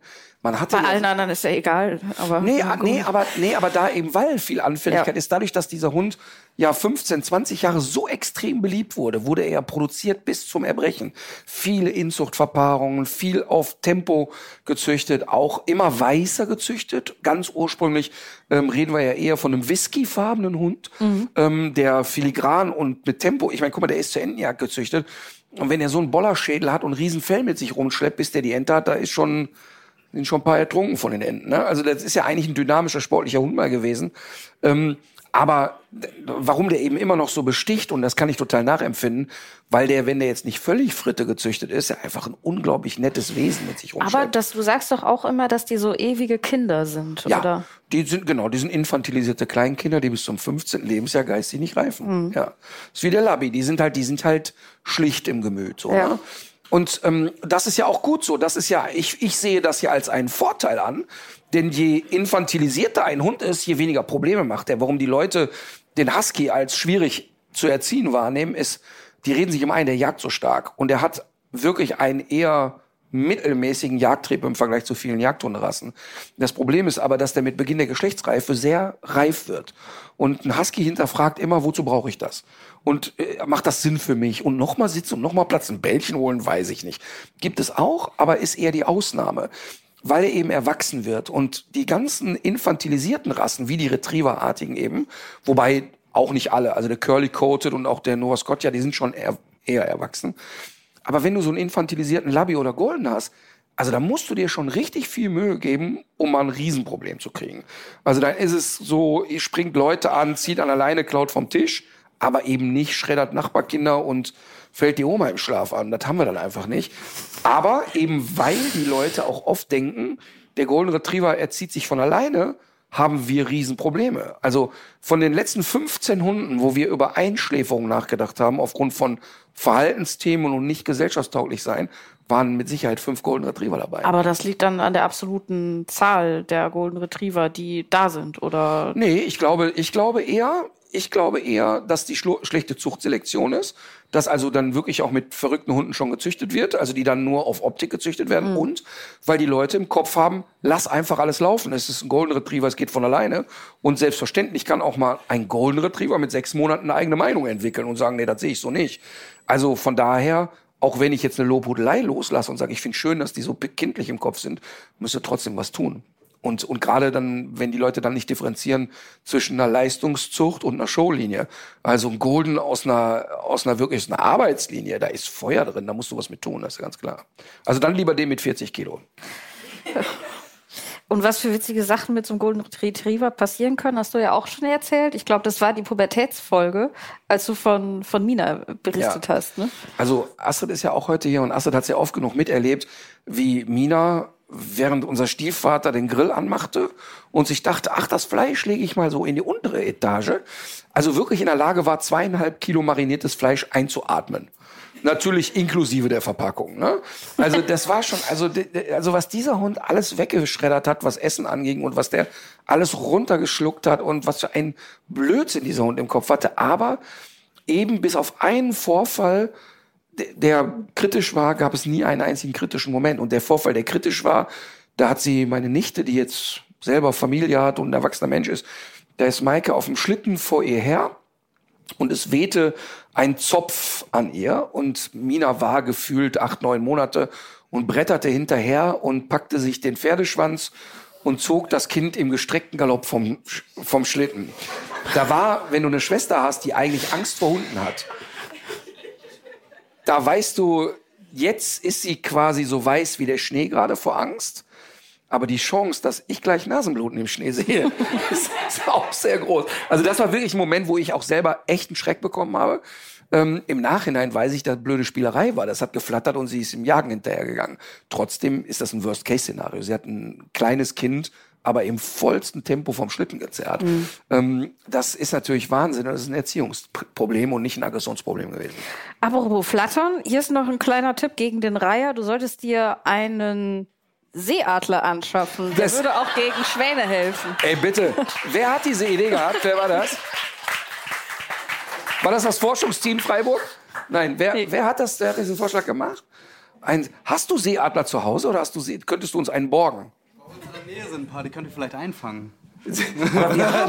Wir haben bei uns tatsächlich das Grundstück äh, hinten an dem Reitplatz, das sind, was weiß ich, 50, 60 so riesenhohe Pappeln. Und ähm, an diesen Pappeln sind schon seit Jahren nisten da große Greifvögel, aber wie ich große Bussarde. Das ist dem Reiher so scheißegal, das kann ich gar nicht in Worte fassen. Ich glaube auch, du musst von der anderen Seite äh, anfangen. Also du musst die Fische trainieren.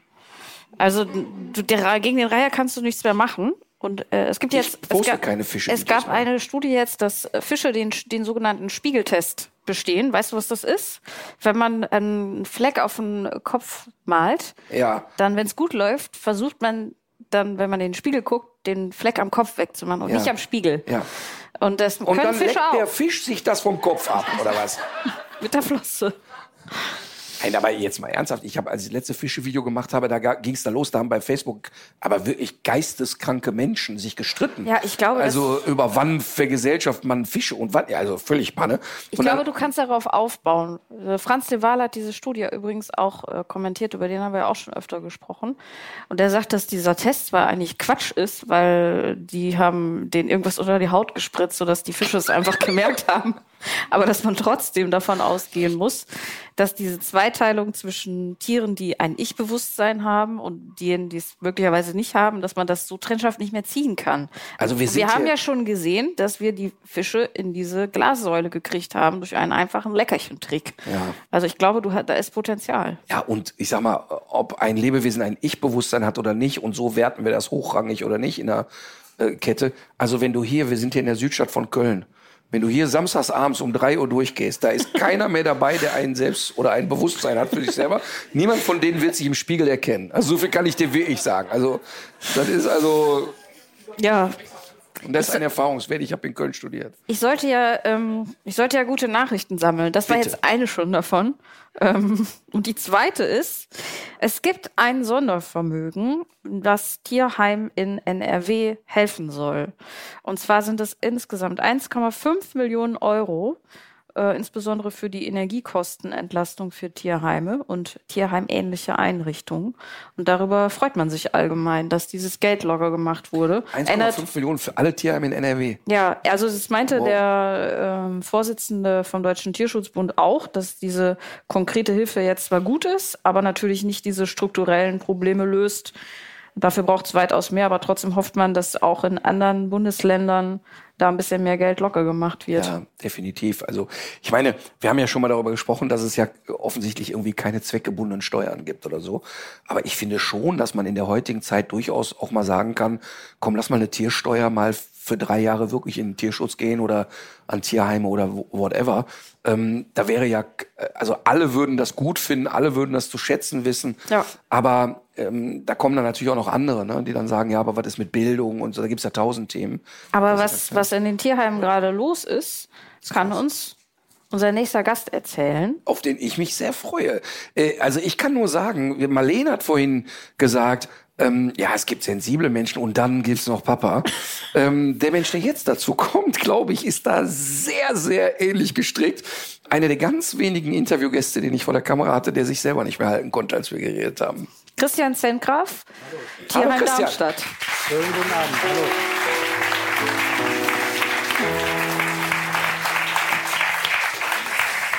Ich freue mich sehr, dass du da bist. Ich freue mich wirklich sehr. Ähm, bisschen zur Vorgeschichte. Wir haben ein neues Format, ähm, das noch nicht, au oder ist es schon, au nee, ist noch nicht Nee, ist noch nicht ausgestrahlt. ausgestrahlt. Ja, es werden mehrere Folgen sein. Wir nennen das so. Der Arbeitstitel ist jetzt Martin Rütters Tierhelden oder Tierheimhelden. Und ich ähm, stelle dort Tierheime und Tierschutzprojekte vor, die wir so ein bisschen out of the box wahrnehmen, wo wir sagen, für was stehen die? Weil Tierschutz ist immer super wichtig, ist ja klar. Und wir machen auch kein Ranking und sagen, das ist das beste Tierheim Deutschlands, sondern es geht eher darum, wofür stehen die? Was haben die für eine Grundidee dahinter? Und dann fängt ja die Redaktion an und recherchiert und wirft mir dann so Sachen in Und dann sind wir halt äh, bei dir gelandet. Und erst als ich bei dir war, fiel mir auf, dass ich vor 25 Jahren schon mal bei euch war. Aber zu einem ganz anderen Thema. Da habe ich ein paar aggressive Hunde bewertet und war mit ähm, Perdita damals ja da vor Ort. Und das Tierheim, ähm, tatsächlich, vielleicht kannst du es auch gleich mal in Ruhe erklären, hat tatsächlich das Thema Sozialsein oben stehen, ähm, was wir vor Ort auch erlebt haben und was wir eigentlich sehr besonders äh, finden.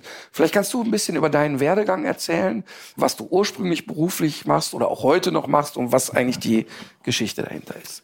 Also ursprünglich und, und heute bin ich immer noch Tierarzt. Das mache ich, das mache ich jeden Tag.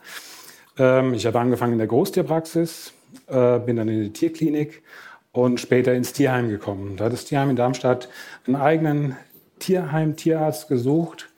Und nach zehn Jahren Tierarzt bin ich auch Tierheimleiter geworden. Ja, also du warst erst Tierarzt da nur? Erst war ich nur Tierarzt. Okay. Ja. Und mit dem Tierarzt, mit dem eigenen Tierarzt kamen ja dann so verschiedene Ideen, was man alles machen kann. Das ging von Katzenkastrationen los, Kastrationsaktionen im Süden von Spanien, in Andalusien.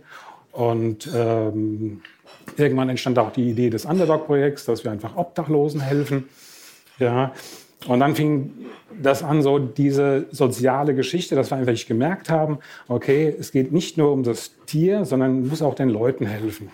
Da will ich kurz einhaken. Ja. Das Underdog-Projekt, im Grunde hat das Tierheim, und Kosten sind immer ein Problem im Tierheim, aber das Tierheim hat gesagt, hey, wie können wir denn den Leuten helfen, die oft finanzielle Probleme haben in der tiermedizinischen Versorgung, in der Haltung der Hunde.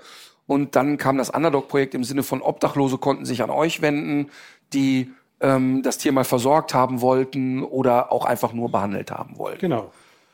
Und ähm, daraus ist ja dann viel mehr entstanden. Ähm, das war ja vielleicht so die Initialzündung, ist vielleicht zu viel oder zu wenig gesagt, weiß ich nicht. Aber jetzt ist ja die Überschrift bei euch sozial sein. Und eben nicht nur auf die Tiere bezogen. Nee, nicht nur auf die Tiere bezogen. Was unsere angestellten Pfleger betrifft, ja, gucken wir, dass wir auch Menschen da eine Chance geben. Kurz ja. einmal Veränderungen sehen im Gesicht. Das ist ganz schön, wenn du davon erzählst, fängst du an zu schmunzeln und zu strahlen. Das ist ein schönes Gefühl, weil, weil du ja selber ähm, auch Treiber bist dieses Projekts. Also den Tierpflegern ähm, auch sozial mhm. zur Seite zu stehen. Es, also es ist, es ist so, dass, dass einfach Menschen, die vielleicht in die Gesellschaft nicht ganz passen, aber einen besonderen Zugang zu Tieren haben. Mhm. Ja, und ähm, wir haben zum Beispiel einen Tierpfleger, der zehn Jahre auf der Straße gelebt hat. Und ich also ich kenne kaum jemanden, der mit so viel Mut an die, an die Hunde geht und das einfach alles aus dem Bauch raus macht. Der macht, hat keine Hundeschule, keinen, keinen Lehrgang, nichts besucht. Ja. Braucht er auch eigentlich nicht, weil er einfach eine Beziehung aufbaut und völlig angstfrei zu den großen Brechern und richtig gefährlichen Hunden eine Beziehung aufbaut. Ja, und das ist so ein Ausnahmetalent. Ja, den haben wir irgendwie entdeckt und den tun wir fördern. Ja, und, und das habe ich ja erlebt. Entschuldige, ich, ja. ich habe ja, da, als wir da vor Ort gedreht haben, haben wir das ja erlebt. Und für mich ist das wirklich spektakulär, dass da jemand vor dir steht, der sagt, ich habe auf der Platte gelebt zehn Jahre. Also wir reden von kein Dach über dem Kopf. Und ich habe ja schon mal einmal eine Reportage über Obdachlose in der Gesellschaft gedreht und habe ja hier mal zwei, drei Tage mit dem Obdachlosen draußen verbracht. Und es ist wirklich hart und es ist wirklich kein Zuckerschlecken. Und viele von denen sind aber nach so vielen Jahren auch für sich selber nicht mehr eingliederbar. Also der Obdachlose Manfred, mit dem ich hier draußen verbracht habe, dem haben wir alles angeboten. Haben gesagt, du kannst bei uns in der Firma anfangen.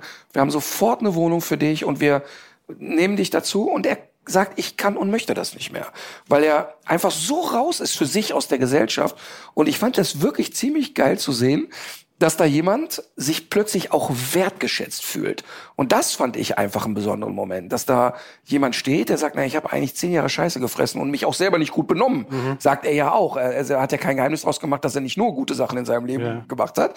Und fühlt sich aber jetzt wertgeschätzt. Und das ist ja, stelle ich mir jedenfalls so vor, im ersten Schritt ja erstmal mehr Arbeit. Ne? Schon, man muss den Leuten einfach vertrauen. Also man geht, man geht ein Risiko ein oder das ist schon ein Wagnis. Aber ich denke jetzt, in diesem Fall sind es die Hunde, ja. die die Therapeuten waren. Mhm. Ja, sind es die Hunde, wo er merkt einfach, okay, und jetzt habe ich ein ganzes Haus mit 30 Hunden und die brauchen mich.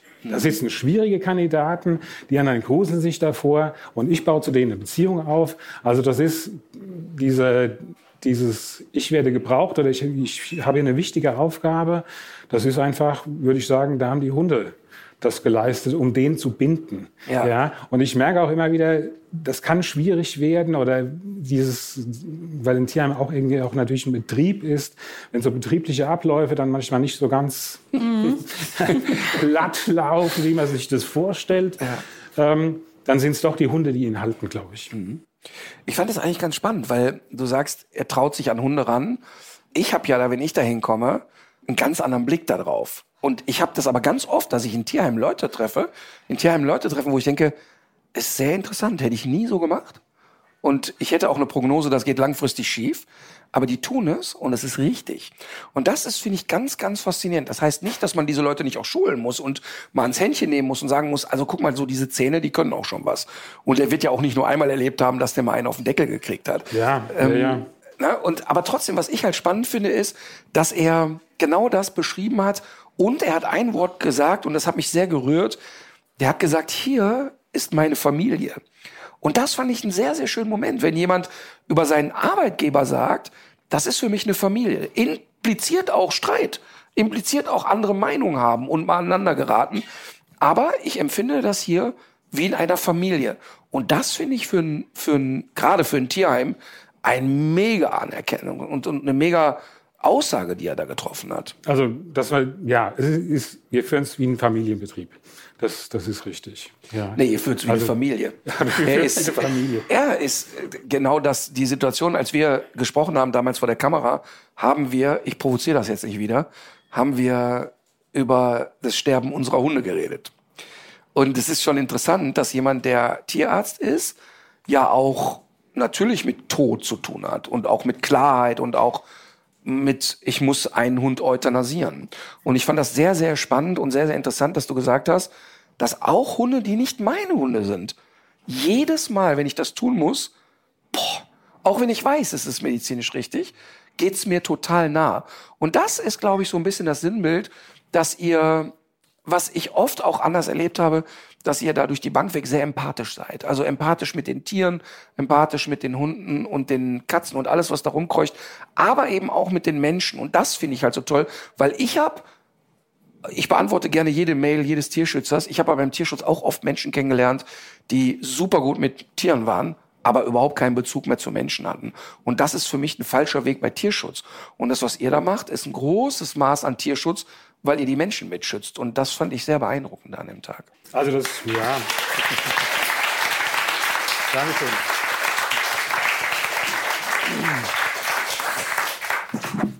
Also es gehört dazu. Also man kann die Menschen nicht vernachlässigen. Es gibt ganz am Anfang, wie ich im Tierheim war, ja, da standen irgendwie, was man alles kastrieren kann oder was man tolles operieren kann, die Medizin ganz vorne. Und irgendwann kam jemand, der hat seinen Hund abgegeben, hat dann klar gemacht, er will sich das Leben nehmen. Ja, Hat aber vorher noch die Verantwortung, den Hund abzugeben. unterzubringen. Ja. Und da habe ich gedacht, hier, stopp, stopp, hallo. Wir müssen jetzt sofort jemanden organisieren, der sich um diesen Mann kümmert. Ja. Den geht's. Also da muss der, der Pfarrer anrufen oder Seelsorge, irgendwas müssen wir jetzt machen, um dem ähm, Hilfestellung zu geben. Und das ist eine, das ist eine wichtige Sache. Manche Menschen tun einfach, dass man einfach zu schnell verurteilt oder moralisiert, der hat das Tier gequält. Aber die Tiere werden nicht immer gequält, sondern manchmal gibt es einfach einen Grund dafür. Ja, jetzt mit der äh, Gebühren, mit der Erhöhung der Gebührenordnung ähm, steigen bei uns die Abgabe von kranken Tieren. Also Okay. eklatant. Okay. Ja, eklatant. das heißt, die Menschen bringen ein altes, krankes Genau. Tier zu euch, weil sie sagen, ich kann es einfach gar nicht leisten. Ihr, se ihr, ihr seht das Also das schon ist- auch seit, also seit November Genau, gibt's ja diese genau. neue Gebührenverordnung. Die Tierärzte Mhm. sind teurer geworden, haben, glaube ich, auch die Preise seit 20 Jahren oder so das erste Mal wieder angehoben. War dr- längst fällig, nach allem, was man so hört. Mhm. Ja. Aber das äh, kommt natürlich jetzt zusammen mit den steigenden Energiekosten. Als Tierarzt finde ich das natürlich gut, ja, dass die Tierärzte mehr verdienen. Und das ist auch okay. Das, Das möchte ich einmal kurz sagen, weil die Leute haben immer im Kopf, der Tierarzt schwimmt automatisch in Geld. Und das ist nicht so. Ich habe ja regelmäßig halte ich Vorträge an Universitäten, wo Tierärzte ausgebildet werden. Und das Absurde an der Geschichte ist, dass ein angestellter Tierarzt also wirklich Schwierigkeiten hat, von dem Honorar eine Familie zu ernähren. Also das heißt, und der, und der, und der die kleine Tierarztpraxis hat, ist auch nicht ganz einfach. Ne? Also das ist jetzt nicht so, dass der Tierarzt sofort schon mal den zweiten Ferrari bestellt. Das gibt es auch. Das ist auch in jeder Branche so. Aber natürlich ändert es nichts daran, dass es für den Einzelnen plötzlich signifikant teurer wird. Und das ist ein Problem. Und das ist ein Problem, genau. Ja, und ähm, vor 14 Tagen sind zwei Hunde abgegeben worden. Ähm, die sind, der eine ist 10, der andere ist 11. Und der eine hat einen Blasenstein und der andere hat einen Blasentumor. Mhm. Ja. Es werden irgendwelche Gründe genannt. Man weiß nicht, was das Tier hat. Man bekommt dann erst nach 14 Tagen, kommt man irgendwie drauf, mh, da stimmt irgendwas nicht oder der pinkelt blutig oder Das heißt, die Leute sagen dann nicht, wir haben das Problem, nee. sondern die kommen mit einer anderen Geschichte. Genau. Okay. Also ja. ganz klassisch. Eigentlich. Also ich muss umziehen, mhm. Scheidung, Oma ist krank. Wie gehst du damit um, dass du oft natürlich belogen wirst? Also ich denke, die meisten schämen sich und ich kann es verstehen. Ja, und ähm, vielleicht kein Geld zu haben oder zu, um, um Geld zu bitten oder um Hilfe zu bitten, ist schwierig. Ja, wir müssen natürlich als Tierheim auch sehen, dass wir nicht sofort die Toren, Tore öffnen und sagen, wir machen alles umsonst. Ja, jeder hat plötzlich, weil wir so ein Wildkatzenprojekt haben, oder nicht Wildkatzen, sondern für verwilderte Hauskatzen, mhm. die kastrieren wir umsonst. Ja, plötzlich hat halb Darmstadt verwilderte Hauskatzen. Ja, die Katze kostet jetzt weiblich 220 Euro, wenn ich da zwei habe. Gut, das ist Geld. Klar. Ja? Also, also steigt das. Aber jetzt mal dann bei älteren Hunden, wenn da jemand kein Geld hätte, was will ich mit den Hunden machen? Die, die sind im Tierheim falsch, die leiden im Tierheim. Ja, da würde ich ihnen auf jeden Fall helfen, Rentner oder wie auch immer, Schaden behoben oder irgendwie unterstützt und wieder zurück. Aber wie, wie macht ihr das? Weil es war ja schon ähm, mit der Pandemie so, dass viele Leute sich unüberlegt Hunde angeschafft haben, zum großen Teil von Vermehrern, sodass die Hunde selbst auch schon krank waren.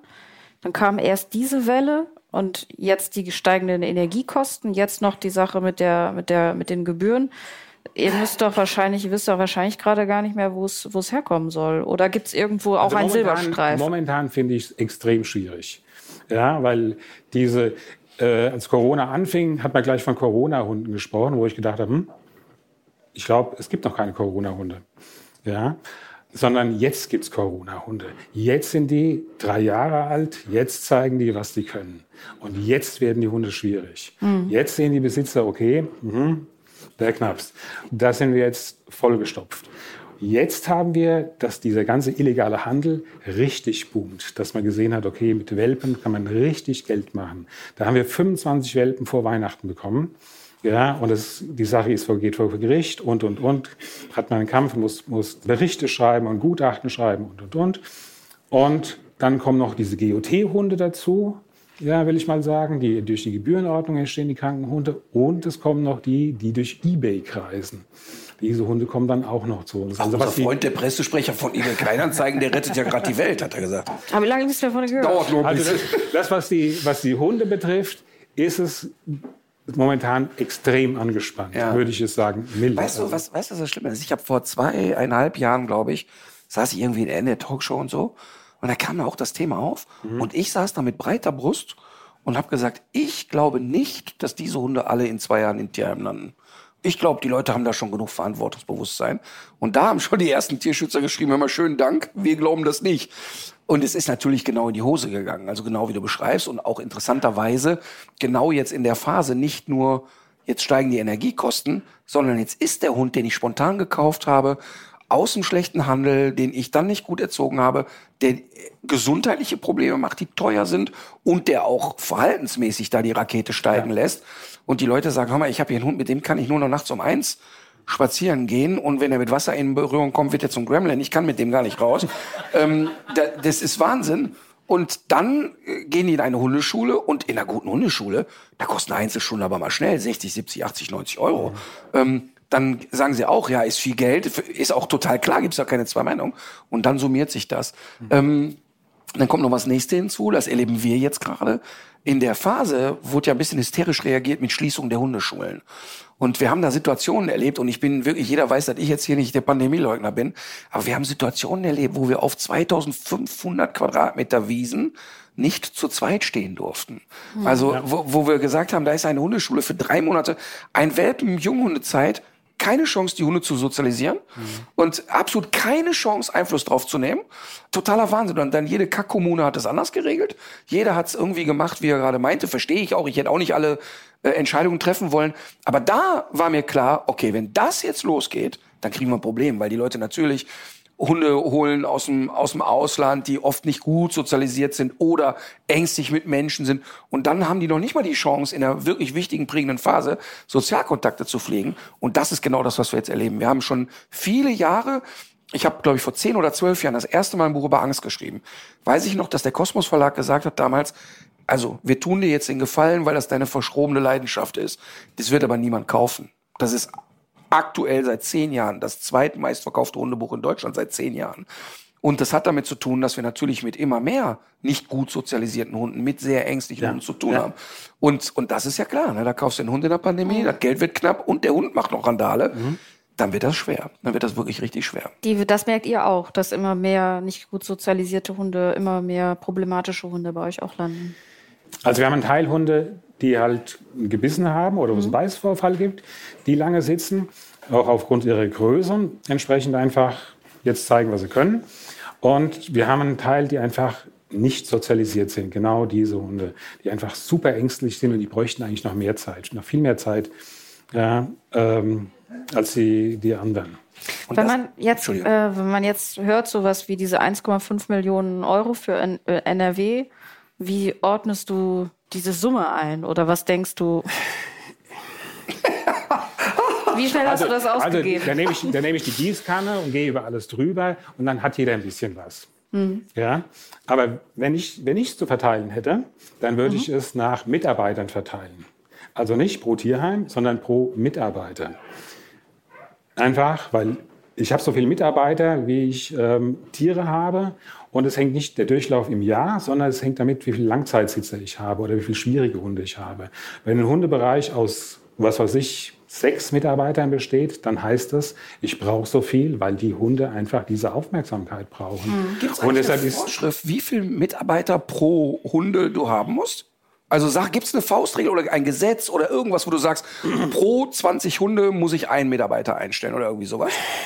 Also das, ähm, also ich bin auch bei der IHK Prüfer für die Tierpfleger, ja, und ähm, für die Laborleute, für die Labortierpfleger, da gibt's das. Also die Tiere, da gibt's ja immer so, so Faustzahlen, wie viel, wie viel Tiere versorgt ein Pfleger. Hast du das ungefähr im Kopf über den dicken Nee, Daumen? also beim, Okay. äh, jetzt bei, weiß ich nur was. Laborbeagle oder was? Laborbeagle, Labormäuse und, und, und. Im Tierheim bestimmt das der Vorstand. Okay, Ja. aber gibt es keine Also diese, also ähm, wo ich denke, wir haben dann doch etwas überaltertes Modell, ja, dass ich aus meinen Zuhörern meine Vorgesetzten wähle. Ja. Spannend. Und das ist, ähm, das ist, ein, ist eine interessante Sache. Da können gute Leute dabei sein, die wirklich was auf dem Kasten haben. Ja, es kann aber auch schwierig werden. Und natürlich kann man nur das ausgeben, was man hat. Ja. Ja. Wo, wodurch finanziert ihr euch? Ähm, Spenden, also Spenden, Erbschaften, Mitgliedsbeiträge und das, was die Kommune beisteuert, ist ungefähr 16, 18 Prozent. Okay. Ja, also der kleinste Teil ist eigentlich das, was die, was die Gemeinden zusteuern. Okay. Ja, und da ist wieder die Frage, ähm, wir versuchen ja immer, oder im Tierheim versuchen wir immer gesellschaftliche Ereignisse, Probleme aufzufangen. Ja, also wie die Ukraine, wie die Ukrainer kamen, haben wir für die, ihren Hunde Platz gemacht, wenn die Quarantäne brauchten oder, oder, Ja. oder. Oder jetzt mit den, mit den Corona-Hunden, die kommen. Also wir kriegen immer, wir haben ja da mehr oder weniger keine Wahl, sondern wir kriegen immer diese gesellschaftlichen Ereignisse, werden ins Tierheim geschoben. Ja. Ja, was beißt, was unangenehm ist. Und da muss ich fragen, ist das alles unsere Verantwortung und wie können wir uns da finanziell stellen, dass, das, dass, man das, dass das weiterhin finanzierbar bleibt. Also momentan ist so, dass das, das Minus wächst und zudem mit dem Energiezuschuss, es ist ja nicht, dass wir nur das Tierheim heizen müssen, sondern auch 17 Pfleger müssen ihr zu Hause heizen. Mhm. Also muss jeder auch einen Zuschuss kriegen, dass er da bleibt, weil jede Tankstelle bietet eigentlich einem, einem Tierpfleger ein, mehr Gehalt und ein, und ein einfacheres ja. Leben, will ich mal sagen. Also wir, wir äh, konkurrieren mit ganz einfachen Jobs. Ja. Wenn du dir abgesehen jetzt von, von den finanziellen Dingen drei Sachen wünschen könntest, die sich ändern müssten, die eure Arbeit leichter machen würden, was, was wären das für Dinge? Die gute Fee, die drei Wünsche fürs Tier einbringt. Wunderbar. Gut, fangen wir mit einem ganz einfachen Wunsch an.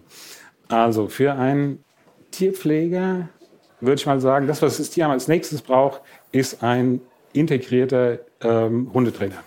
Mhm. Ja, der nur sich um Ausbildung, will ich es mal nennen, oder Umerziehung, Vermittlung und Begleitung der Vermittlung kümmert. Das würde ich immer so dick unterschreiben, weil es ist ja ganz häufig so, die viele unserer Schulen haben Kooperation mit Tierheimen. Und dann geht man mal dahin und es ist wirklich immer ein Tropfen auf den heißen Stein, weil die Sachen, die wir dann aufstellen und sagen, guck mal, so und so müsste das machen, da hauen die sich auf die Schenkel und sagen, mal, wenn wir die Zeit hätten, würden wir noch mehr machen. Aber die Zeit ist halt extrem mhm. knapp. Und ähm, das fängt an mit bei Gassigängerschulen, auch Tierpfleger mal genau. Schulen, worauf kann ich achten. Also Wissen weiter vermitteln, so wie ihr einen eigenen Tierarzt habt, wäre eigentlich cool, wenn da auch ein kompetenter Trainer vor Ort Aber wenn ja. ihr einen Trainer oder eine Trainerin hättet, die eure Gassigänger schult, also das, das wäre doch eigentlich schon eine große Hilfe, denke ich mal. Ne? Auf, also das ist die Zukunft. Also das ist mein, mein nächster Schritt, wo ich denke, entweder müssen wir einen, einen der, der Leute ausbilden oder ja. so, eine, so eine Ausbildung bezahlen oder eben einen einstellen. Ja. ja. Eigentlich müssten wir mal das gebe ich mal da hinten weiter. Da sitzen ein paar von der Mina Training, die bei uns die Trainer ausbilden. Ich wollte gerade sagen, wer ist doch Weil, eigentlich nee, jemand nee, in der weißt du was? War ernsthaft. Weißt du, was wir mal anbieten müssen? auch in einem sehr überschaubaren Preissegment, jetzt guckt er schon komisch, in einem sehr überschaubaren Preissegment, dass wir ähm, weil ich habe das ja vor 15 Jahren, habe ich das sehr intensiv gemacht, Schulungen für Gassigänger angeboten. Mhm. Und da zahlte da der Gassigänger für so einen Abend 20 Euro. Das war easy. Aber das bezog sich dann auf zwei, drei Tierheime. Und dann, wie das immer so ist, dann wechselt der Vorstand, der sagt schon, ach, der Ritter ist blöd, der nächste sagt, ich will das und dies und jenes. Aber eigentlich könnten wir mal anbieten, über einen, Schau einen überschaubaren Preis wirklich mal Tierheime anschreiben und sagen, ey, schickt doch mal ein, zwei und die können mal drei, vier Wochenendseminare bei uns buchen, die dann eben nicht 300, 400 Euro pro Seminar kosten, sondern da man sagen kann, hey, wenn wir eine gewisse Anzahl an Menschen zusammenkriegen, kann man ja auch ein bisschen mal das Ganze eindampfen. Das ist eigentlich eine gute Idee. Das könnten wir eigentlich mal. Ja.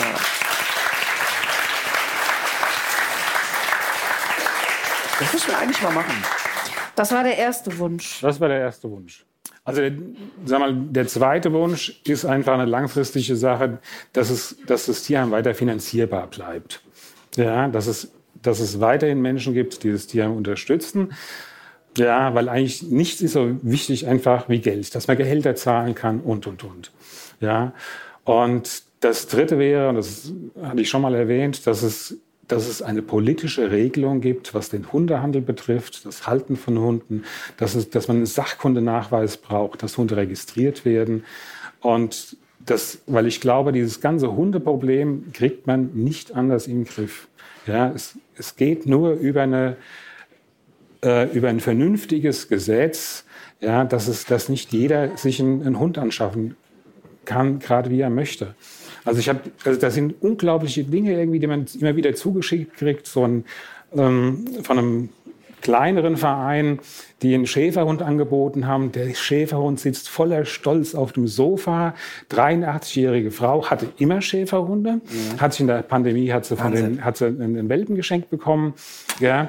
Und der gute Max, der ist der kann alles, ja, und er ist lernfreudig und ein ganz lieber. Ja, ja, Deswegen muss genau. ich jetzt nur abgeben. Aber das ist so komisch, das ist so witzig, das ist so vorhersehbar, ja. ja, auch zu wissen, was das für ein Rabauke ist, mit dem er sich da rumschlagen kann, weil der Max alles kann. Sagenhaft. Ja. Sagenhaft. Wir arbeiten ist, daran. Ist, wir, ist einfach möglich. Wir arbeiten daran. Wir glauben, dass es wichtig ist, über das Thema immer wieder zu reden. Jetzt auf der aktuellen Tour. Wir werden in der gesamten Tour etwa 450 bis 500.000 Zuschauer haben. Und ich jeden Abend rede ich acht bis zehn Minuten über Welpenhandel. Und ich merke immer, dass den Leuten, weil zehn Minuten machen wieder Halligalli und die Funken fliegen, juhu.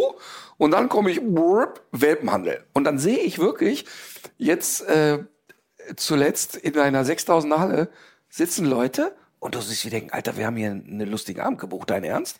Und dann rede ich darüber und sag dann aber auch am Ende, ich weiß, ihr habt einen lustigen Abend gebucht, aber ich brauche euch. Denn jeder von euch muss morgen rausgehen und mit drei, vier anderen Hundehaltern reden. Denn ganz viele Sachen, die ich hier erzähle, wissen die Leute.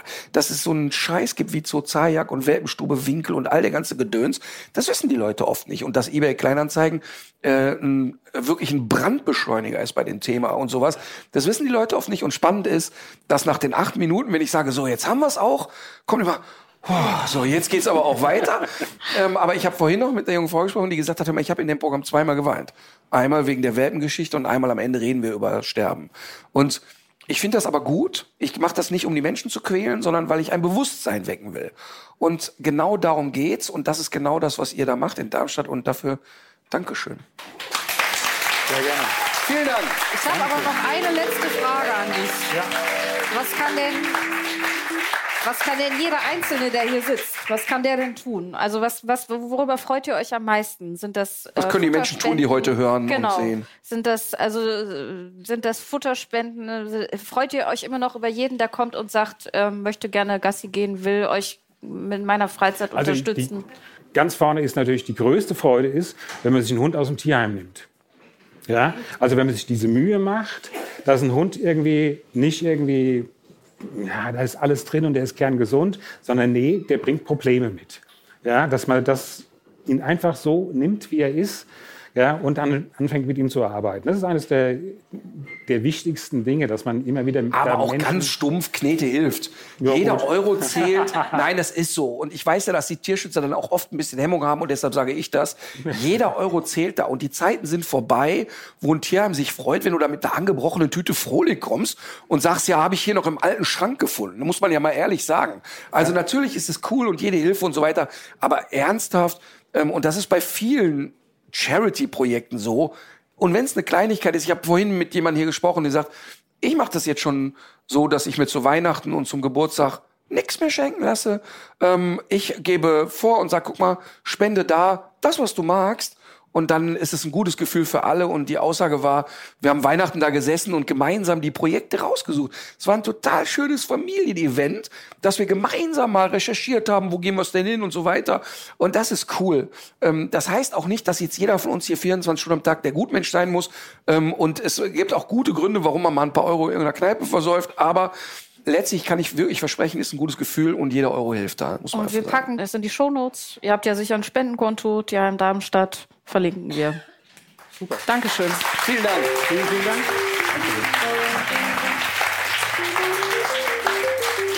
So, pass auf. Ich habe noch ein Geschenk für dich. Ah, Ja, ja. bevor ich dann mein Geschenk kriege. Ja. Als Marleen aus England wieder kam, habe ich gesagt, Marleen, an Tag eins, wir machen alles, was du an dem Tag möchtest. Und dann hat sie mir mit aber einem derart schlimmen Grinsen im Gesicht verkündet, ey Papa, Titanic hat 25 Jahre Jubiläum. Und in Köln im Kino läuft das als 3D-remasterte Variante 196 Minuten. Wir sind da. Ach du Scheiße. Jetzt muss man dazu sagen, dass ich in den letzten zehn Jahren, also ohne Übertreibung, nicht einen Film im Kino länger als zehn Minuten erlebt habe, weil Du ich immer doch ein, ne? Ja. Immer. So, jetzt waren wir da und verrückterweise, ich fand den Film ganz schön, ehrlich gesagt. Ich fand den auch ziemlich spannend, obwohl ich geahnt habe, was am Ende passieren könnte. ähm, aber jetzt kommt eigentlich das schöne Moment und der schöne Moment und ich war, du musst da durch, Marleen. Wir sitzen da und der Film ist zu Ende, ne? alle nehmen die 3D-Brillen ab und um uns herum natürlich ausschließlich Pärchen. Und, und es ist so eine gedämpfte Stimmung und Céline Dion singt am Ende und so, ne? Und es ist gerade so ein Moment Ruhe.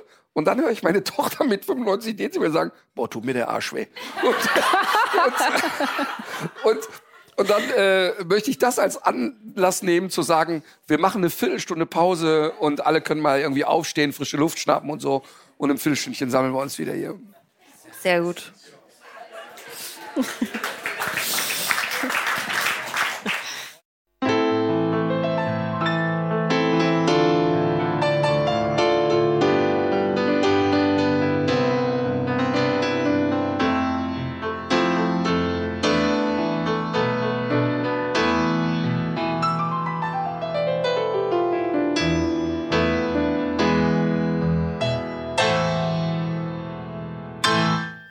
12. Ich habe ja, hab ja gedacht, du spielst von den verwesenden Altlastenhilfe Martin Rütter, mein Hund beißt keine Nazis. Ist aber auf dem, ist auf dem Piano ist ein tolles Lied. Müsst ihr mal googeln. Dabei fällt mir ein, du wolltest noch einen Aufruf loswerden in genau. dieser Angelegenheit. Ja, ich möchte in eigener Angelegenheit mal einen Aufruf starten. Es gibt ja in diesem Land wahnsinnig äh, gute Musiker und Kreativköpfe. Ähm, und ich habe vor kurzem hat mir wie soll ich es formulieren, ein Mensch ein eigens komponiertes Lied geschickt. Es war ähm, schwere Kost. ähm, wenn da jemand draußen sitzt, der Lieder komponiert für mich oder für dich oder für uns, ich würde mich da total drüber freuen. Echt, ich, ich finde das total rührend. Vielleicht wäre das aber was für mich, die schwere Kost. Kannst du mir mal weil dieser weiterleiten. Mensch, weil dieser Mensch, würde ich jetzt mal so sagen, nicht ein Akkord stimmte. Also es war wirklich so, als wenn ich mich jetzt an eine E-Gitarre setze. Aber das kann ja Konzept sein. Das war ja früher bei Nee, Punkbands hab- auch so, dass man die Instrumente so getauscht hat, dass man eben Nee. das hatte, was man nicht beherrscht. Nee, das war aber kurz vor Hurz. Also das war wirklich, also ich habe für eine Sekunde gedacht, das ist Helge Schneider oder so. Aber ich freue mich wirklich über jedes Gedicht, ich freue mich über jedes Lied. Und wenn da jemand sich bewogen fühlt, ein tolles Lied zu komponieren und Musik einzuschicken, wir werden die spielen. Konsequent. Aber bei diesem Lied war es nicht möglich. ich meine ja nur. Gut, wir kommen jetzt zu einer sehr, sehr ernsten Rubrik, die wir in der letzten Zeit ein wenig vernachlässigt haben. Und zwar kuriose Verletzungen. Ja, Und dir ist da was passiert, habe ich gehört. ich weiß nicht, ich, ich, ich darf es gar nicht zeigen, weil es ist nichts für schwache Nerven. Ne? Ich habe wirklich, also das ist wahnsinnig. Tu nicht so, als wenn du das nicht sehen könntest. Also, du siehst offenes Fleisch an meiner Hand. Ähm, ich habe ja den Ruf, ein sehr guter Handwerker zu sein. Und seit, ich glaube, drei Jahren, ich habe es aber immer wieder verdrängt, hängt aus Marlens Zimmerwand hängen Kabel. Und sie hat ja so eine Dachschräge und die ist so mit so Gipskarton irgendwie so ein bisschen gerade gemacht. Und da guckte raus und ich konnte es erkennen, das eine war auf jeden Fall ein Antennenkabel Ja. und das andere war Strom. Ja. Und Marlene sagte, ja, aber jetzt, ich richtig, also mal kannst du das mal irgendwie wegmachen? Und dann habe ich gedacht, aber wenn dahinter Gipskarton ist, muss da ein Hohlraum sein. Also habe ich gedacht, die schlauste Variante ist, wenn man Strom einfach mit Schwung unter den Gipskarton schiebt. ähm, mit dem Antennenkabel ging das noch sehr gut. Und dann habe ich aber plötzlich gedacht, ah, das ist vielleicht dann doch Strom drauf. Ich weiß es aber nicht. Also versuche ich schnell zu sein. Und ich habe gedacht, ich könnte schneller sein Als der Strom. als der Strom natürlich. und habe und habe dann, wirklich ist kein Witz, da ist so ein hochfloriger Teppich und das kam so unter der Fußleiste raus. Da war echt wenig Platz. Und dann habe ich gedacht, die Fußleiste, wenn ich die abmache, kriege ich ja nie wieder dran und so weiter. Und habe ich immer mit so Gewalt dieses dicke Stromkabel so mit der Handfläche nach unten in die Finger genommen und so rapp, rapp, rapp, rapp, bis ich auf einmal merkte, nee, das ist nicht Strom. Meine Hand brennt, weil ich über Reibung Scheiße. eine gewisse Wärme erzeuge. Und dann fiel mir auch auf, dass äh, der Strom auch nur dann wirkt, wenn die Kabel ja so rausgucken. Aber die Kabel waren alle gesichert. Es hätte gar nichts passieren können. Aber ich dachte, ich bin halt sehr schnell. Und gilt das als kuriose Verletzung, wenn ich eine Brandblase an der Hand habe, weil ich schneller sein wollte als der Strom? Ich würde sagen, ja. Also ich hatte ja mal gesagt, dass die Hörerin, die uns geschrieben hat, die Geschichte mit dem Bügeleisen, du erinnerst dich vielleicht, die hatte in ihrem Schrank gewühlt, ist dann an das Kabel vom Bügeleisen gekommen. Das Bügeleisen ist ja auf den Kopf gefallen. Sie hatte einen Schädelbruch. Sie ist aber noch mit dem Fahrrad zum Krankenhaus gefahren. Ich hatte ja voreilig gesagt, dass sie auf Platz eins ist, aber du bist schon auch Anwärter. Sagte, sagte die Frau, die sich den halben Unterschenkel am Pizzakarton abgetrennt hat. Stimmt. Ja. Es hat richtig wehgetan. Das unterschätzt man. Ich sag mal nix. Gut. Die zweite Rubrik, die wir heute Abend nicht vergessen dürfen, ist natürlich Dinge, die die Hundewelt nicht braucht. Ja. Und ich möchte gerne die Gelegenheit nutzen, um auf einen Artikel hinzuweisen, ähm, auf den wir wiederum immer wieder hingewiesen werden. Und ich bekomme wahrscheinlich so an die 2000 Nachrichten am Tag äh, in dieser Angelegenheit. Fühlt auf jeden Fall. Und ich, ich entschuldige mich jetzt nicht für die Qualität dieser Fotos, weil das ist wirklich original das Foto, was man bei Amazon für dieses Produkt bekommt. Und äh, ich bin, ich muss sagen, ich bin schockiert, weil ich wusste nicht, dass Luna offenbar für dieses Produkt herhalten musste. Nein, so hässlich ist Luna nicht.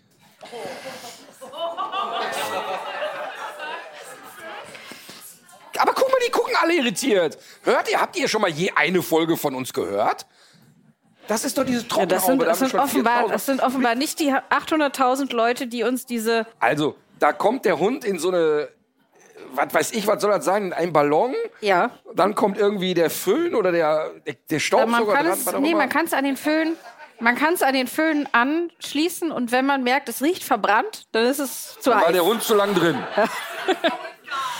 Aber ich finde auch sehr gut, dass die Hunde ja offensichtlich auch sehr entspannt dabei wirken, oder? Ja, da haben Kenner fotografiert. Also, äh, wie würdest du denn, darf ich das mal ganz kurz fragen? Ja. Äh, wie würdest du denn jetzt die äh, Mimik dieses Tieres einschätzen? Ja, wir sind wirklich gut im Thema, weil es sind Hunde, sind, die ja eigentlich keine große Mimik haben. Die haben so viel Fell im Gesicht, dass Mimik äh, schlecht zu sehen ist. Aber diese gebogene Zunge, die ihr hier unten seht, ähm, grundsätzlich, wenn ein Hund hechelt aus Anstrengung, körperlicher Erschöpfung, der einfach K.O. ist, dann hängt die Zunge wie so ein Waschlappen raus.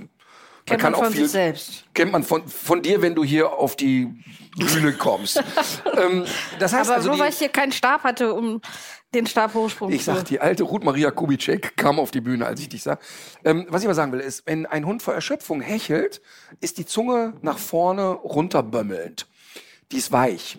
Und hier sehen wir aber, dass die Zungenränder sich nach oben biegen und die Zungenspitze sich auch biegt. Das, ist aber auch, weil der, der Föhn ist auf Stufe 3 eingestellt. Das ist... Äh, ich sehe da auch eine leichte Rauchentwicklung. Ähm, Das heißt, wir sehen, also das, was wir hier sehen, ist ein unumstrittener Indikator für Stress. Ähm, also das ist jetzt nicht, da kann man zwei Meinungen haben, es ist Fakt. Ähm, also da, das heißt aber nicht, dass dieser Hund pausenlos gestresst sein muss. Wir haben zum Beispiel, wenn wir Bücher machen für einen Kosmos Verlag, geht jedes Buch 25 Mal und jedes Bild 25 Mal durch die Abnahme damit bei Andrea. sieht, wie ihr die Tiere quält. Das soll ja keiner wissen, wie die Tiere quälen, aber Andrea, das ist die Trainerin, die bei uns die anderen Trainer mit ausbildet und so hauptverantwortlich in der Ausbildung bei uns ist, die guckt sich die Fotos an. Denn eine Sache ist ja klar, wenn ich jetzt einen Hund fotografiere, 30 Sekunden lang und ich mache 50 Fotos, da werde ich auch immer mal eine Mimik haben, wo ich denke, fuck, wie sah der denn aus? Das ist ja ganz logisch. Also Es ist bei jedem Mensch so, dass nicht jede Mimik entspannt aussieht. Aber in dem Zusammenhang würde ich mal glauben, dass es sehr schwierig sein wird, ein Foto zu finden, wo der Hund nicht gestresst ist. Aber bitte, mit anderen Worten, schickt uns diesen Heizlüfter für Hunde nicht mehr. Wir wissen davon. Wir kennen das, wir haben es jetzt auch wirklich in allen Facetten gesehen. Ja. Falls da Katzen reinkommen, okay. Kann, man könnte, der schicke ich Paul Panzer, der könnte die da dünsten. Also keine Staubsaugerfotos mehr hier. Gut, dann habe ich noch ein anderes Produkt und zwar haben mich dazu sehr viele Fragen ereilt.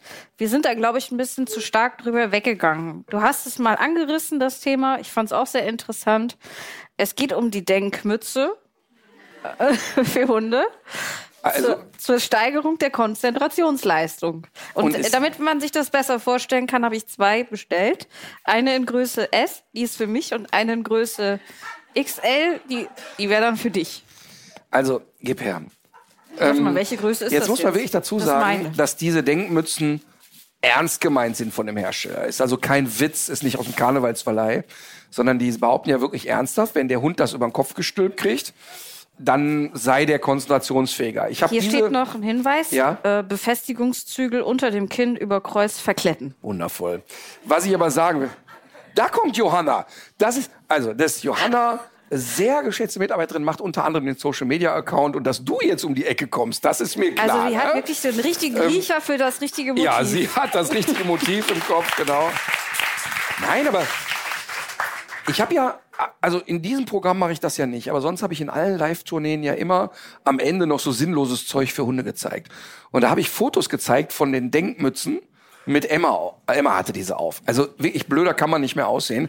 Aber das Spannende ist, dass der Hersteller ja ernsthaft die These vertritt, man soll dem Hund das auf den Kopf schnallen, damit er dann irgendwie ein bisschen konzentrierter wirkt. Also ich persönlich glaube, wir können es jetzt mal eine Stunde ausprobieren, aber vielleicht bin ich auch nicht genug Hund oder so. Also die, so, man soll es dem Hund also so aufsetzen. Die sind preiswert, 15 Euro, kannst du in jeder Klassenarbeit anziehen. kannst du sagen, ach, das soll diagonal oder was, ne? Über Kreuz, ja. Ich nicht. Du guckst nur doof, ne? Na, ich gucke mir das jetzt mal an. Ah, Ich weiß es Ich weiß ja nicht, wie das geht. Ich fühle mich auch schon viel fokussierter, ehrlich gesagt. Ich brauche, glaube ich, noch größer als XL. Offensichtlich. Also ich, ich fühle mich schlauer direkt. Also Du siehst, du siehst auch so aus. ah, wir sind jetzt im Karneval. Aber spürst du jetzt auch diese Druckpunkte, die die Konzentrationsfähigkeit ja erhöhen sollen? Nein, aber was wirklich sehr Was gut macht ist, das wenn ich, mit dir? Ich, wenn ich es noch ein bisschen mehr übers Ohr mache, dann muss ich dich vielleicht nicht mehr hören. Das könnte, weil hier bin ich schon. Aber, aber weißt du, das Verrückte ist ja, das schadet ja jetzt wahrscheinlich keinem Hund. Aber wie viele Bananenschalen muss man geraucht haben, um überhaupt selber auf die Idee zu kommen, zu glauben, das könnte jetzt ein Vorteil sein für. Ja. Ja, liebe Grüße auch an alle. Aber ich glaube, nachdem wir das auf der Tour vorgestellt haben, werden die die Umsätze verhundertfacht haben, weil jeder das Bild natürlich auf den Hunden lustig fand. Ne? Also du, aber du besser nicht, oder was? Nein. Guck mal, da geht sie drüber weg. Ne? Also, wenn ich das jetzt so sehe. Aber ich finde, ich kann es tragen. Komm, du kannst das in der, in der nächsten Mathearbeit kannst du mal ausprobieren. Vielleicht. Vielleicht braucht die Lehrerin auch noch eins. Okay, dann vielleicht noch ein paar Mann, Bierdeckel weißt, fragen. du, weißt du jetzt mal ernsthaft, es ist doch wirklich bescheuert. Also jetzt, also wirklich, ich verstehe das total, wenn Menschen eine Geschäftsidee haben oder so. Ja. Aber irgendwie, wie läuft sowas? Man sitzt dann da und sagt, hör mal, mein Hund kann sich nicht gut konzentrieren. Ja, und? Komm, schenk noch mal nach. Ne, so fängt das ja an. Und dann irgendwann sind die so knüppel, dass die sagen, es ist wenigstens lustig. Ja. Ich meine ja nur, Ich glaube, es ist noch ein anderer Fall als die Tierkommunikatorin, die. die Möhren besprochen Genau. hat. Nee, aber ich glaube, das ist schon auf einem ähnlichen Level und man Ich glaube, es ist pathologisch einfach was anderes. nee, ich glaube, es ist vor allen Dingen Beschiss. Ja, das in jedem Fall. Obwohl, wenn wir jetzt in Zukunft, guck mal, bei ihm steht's auch viel besser, finde ich. Aber wenn wir jetzt hier in Zukunft jemanden haben, der, wie alt bist du jetzt? Elf oder was, whatever. Seit er die Denkmütze aufhat, weiß er nicht mal mehr, wie alt er ist. Zehn oder irgendwie elf oder so. Ne?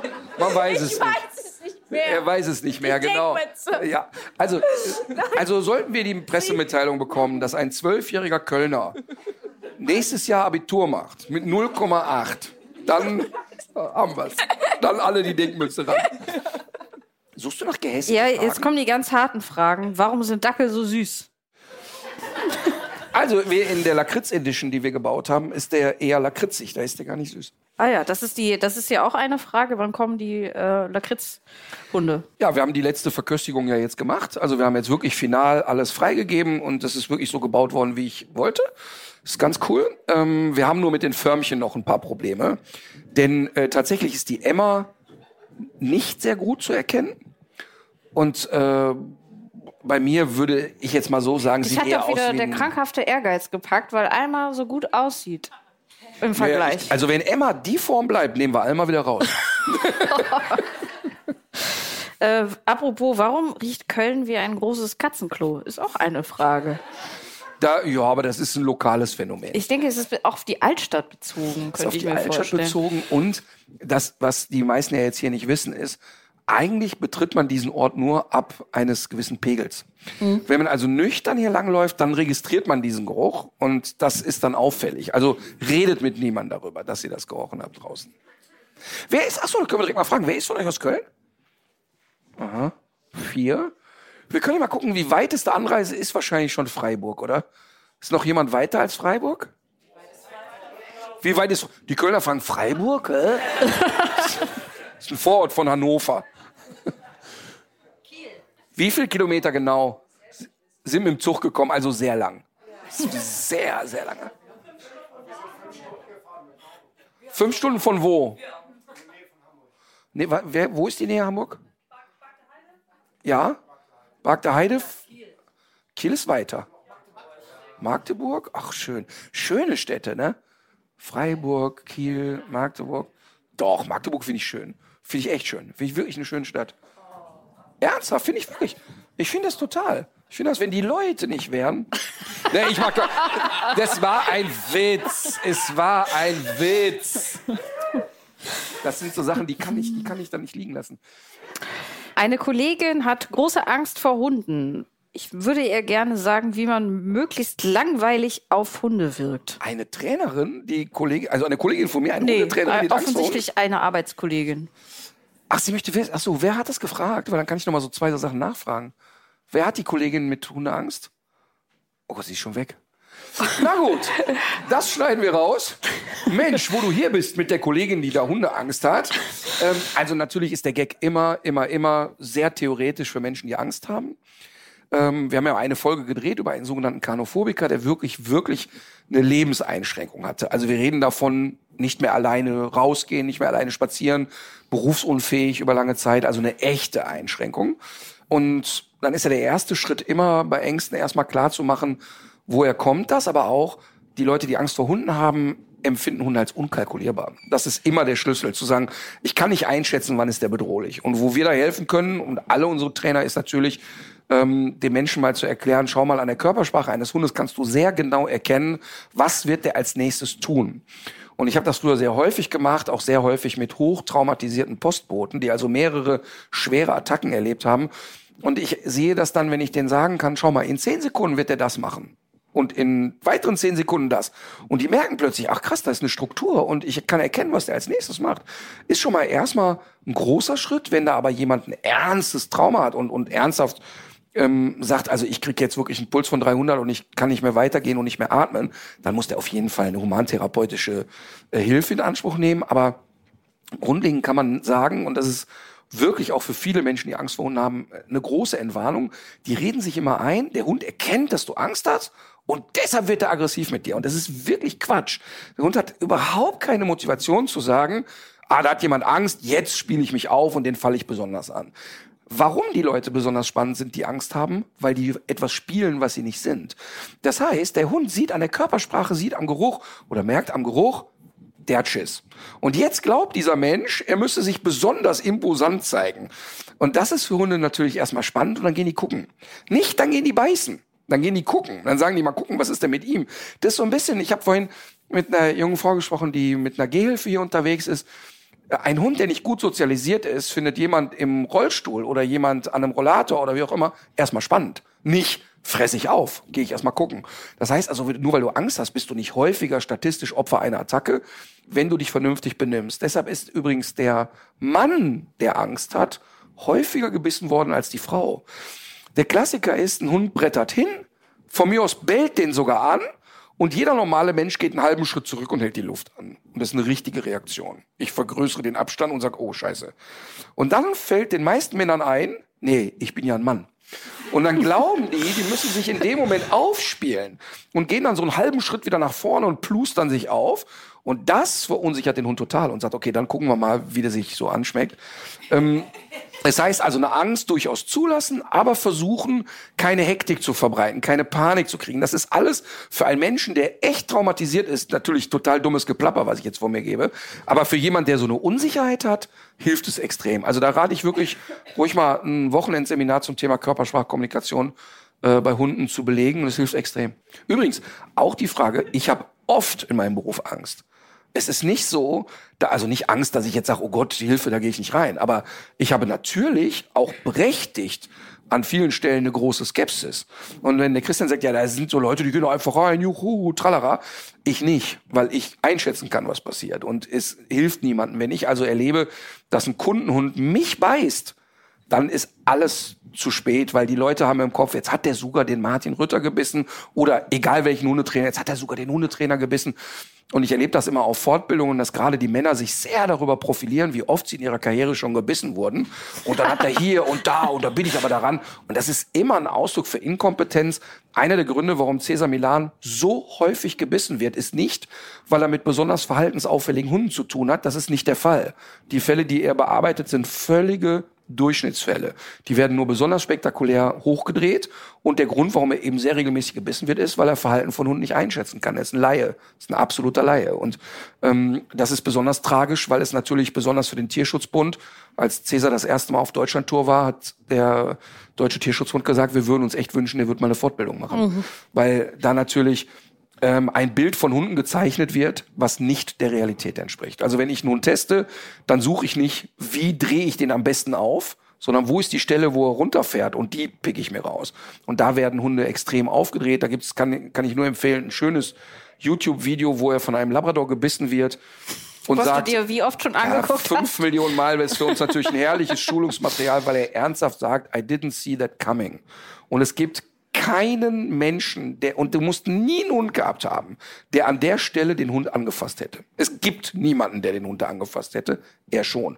Und das ist, das ist deshalb Käse, weil dadurch ein Bild von Hunden gezeichnet wird, was wirklich nicht der Realität entspricht. Also es wird eine Gefahr dokumentiert, die einfach so nicht existent ist. Ich habe vor zehn Jahren, glaube ich, das letzte Gerichtsgutachten geschrieben. Ich schreibe für Gerichte keine Gutachten mehr, weil da wirklich absurde Dinge äh, sind. Also da kommt dann jemand an und sagt, ja, aber dieser Dackel ist doch vor vier Jahren als harmlos bezeichnet worden. Was meinst du, was in vier Jahren mit einem sozialen Säugetier passieren kann? Dass Und der dann noch alles ein Dackel. Also man hat ja da die sozialen Säugetiere und hier was, den Dackel. was da alles passieren kann. Und halt eben, und das ist unser Ansatz, auch umgekehrt. Ich habe mit sehr vielen Hunden zu tun gehabt in meinem Leben und auch viele gute Hundeschulen haben das erlebt, wo die Leute kamen und der Hund hat eine Rakete steigen lassen vom Allerfeinsten und alle dachten, ach du lieber Gott, direkt euthanasieren. Und dann holst du den mal raus aus dem Umfeld, lässt den mal durchschnaufen, guckst mal, wie weit es geht. Und siehe da, man kann schon sehr viel erreichen. Natürlich ist nicht alles therapierbar, das ist ja völlig klar, aber ähm, Hunde sind kalkulierbar. Und das ist ein ganz wichtiger Punkt. Hier habe ich noch eine Frage, vor deren Beantwortung ich ein bisschen Angst habe. Wie nennt man einen Bumerang, der nicht zurückkommt? Ich weiß es natürlich, weil ich alle weißt doofen Hundewitze dieser Welt schon gehört habe. Ach so, ja, dann löst das doch mal auf. Stöckchen. Ah. Jetzt kommst du. Es war mal, es war mal ein, ein äh, ganz, ganz peinlicher Moment. Es gab beim WDR mal einen Programmdirektor, den ich als außerordentlich bescheuert wahrgenommen habe. ähm, war immer unangenehme Gespräche, war der größte Klugscheißer der Welt und also wirklich ein, und es, ich habe auch niemanden kennengelernt, der ihn mochte. Und er, wir treffen uns das erste Mal, ich glaube vor 18 Jahren oder irgendwas. Der damals noch Programmbereichsleiter. ja, Programmbereichsleiter, weiß ich nicht, was der noch alles war. Auf jeden Fall war, er, hörte er also jetzt so, da läuft eine erfolgreiche Hundesendung. Er hatte damit gar nichts zu tun. Aber das ist immer so, dass diese Clever Cheater, wenn etwas erfolgreich ist, kommen sie aus der Höhle und klopfen sich auf die Schulter. Und er wollte dann Der halt. Erfolg hat viele Väter, sagt man. Der ja. Erfolg hat viele Väter und wenn die Quote nicht funktioniert, stehst du ganz alleine da. äh, auf jeden Fall kam er und wollte so am ersten Tag, hatte so eine Besprechung da im Raum, wollte unheimlich witzig sein und hat da drei Hundewitze erzählt. Oh, oh. Und bei Witz 1 konntest du sehen, dass elf, zwölf Leute am Tisch denken, bitte keinen zweiten. Weil mir alle am Tisch, und da waren alles Menschen, die ich vorher nicht kannte. Und alle haben gesehen, okay, das schafft der Ritter jetzt nicht mehr. Also einen zweiten Witz, der geht nicht mehr. Und dann macht er noch einen dritten. Und dann habe ich so auf den Tisch geklopft und gesagt, hör mal, lass uns einfach bitte alle noch mal treffen, wenn hier ohne Alkohol am Tisch gesessen wird. Und ich hatte von Fernsehen keine Ahnung, ich wusste nicht, mit wem ich mich da anlege. Und als ich also darstellte, jemand kann nur so einen Scheiß reden, wenn man knüppelvoll ist, ähm, ging ich raus und es war so richtig betretenes Schweigen. Die damalige Produzentin der Sendung kam direkt hinterher, weißt du schon, wer es ist und so. Ne? Und dann habe ich natürlich dann nachgelegt. Ich zuck ja dann keine Sekunde und habe gesagt, ja, das ist ein Mensch, der wirklich nicht alle auf der Tasse hat. Ähm, lass mich einfach wissen, wenn alle Witze zu Ende erzählt sind. Ne? Und es war dann so, Vielleicht war das auch lustig, aber es war so creepy, dass jetzt jemand kommt, der die Sendung nicht kennt, sich abfeiern lässt, dass die Quote gut ist und dann glaubt, das Lustigste, der Typ vom Hundeplatz, Hundewitze. Ah. Das war so ein creepy Moment. Und äh, bitte sich mir keine Hundewitze. an. Markus Krebs hat das auch versucht. Wir saßen da, da musste ich ehrlich, ehrlich gesagt auch schmunzeln, weil er ja ein guter Witzeerzähler ist. Mhm. Er hat gesagt, was macht man mit einem Hund ohne Beine? Gemeinsam um die Häuser ziehen. So, fand ich noch, kann man noch so machen, besonders wenn es Markus Krebs macht, ja. Aber hier, Herr Doofkopf vom WDR, bitte nicht. So, hast du noch ein paar Hundewitze parat für mich? Ähm, nee, das war's, aber ich habe noch eine interessante Frage. Katharina Krieg hat Angst, weil sie auch viele Sachen für den WDR macht. Bis jetzt, muss man sagen, bis jetzt, bis gestern. Nee, Katharina und er waren immer sehr eng befreundet. Nee, ist tatsächlich gar nicht meine Baustelle. Muss ich keine Angst haben. Ich habe hier eine Frage, zu der wir noch eine weitere Gesprächspartnerin auf die Bühne rufen Bevor dieser sollten. Gesprächspartner kommt, könnte ich bitte ein sehr großes Bier haben? Ach so, da würde ich mich Weil jetzt anschließen. wird's für mich schwer. Ja, äh, für mich wird's jetzt lustig. Dafür hätte ich auch gerne noch ein kleines Kölsch. Und Ich meine, ich habe ja den Ruf, dass ich nach spätestens drei Kölsch wirklich nur noch dummes Das ist Zeug doch dein drittes jetzt. Nein, Ach so. nein. Gott sei Dank gibt's hier Zeugen, die mitgezählt haben. Also die Frage ist, äh, warum sind in England überprozentual viel gut erzogene Hunde anzutreffen? Es ist ein subjektiver Eindruck, den uns, glaube ich, anekdotisch deine Schwester Astrid bestätigen kann. Die braucht jetzt ein bisschen Zeit. Ja. Dankeschön.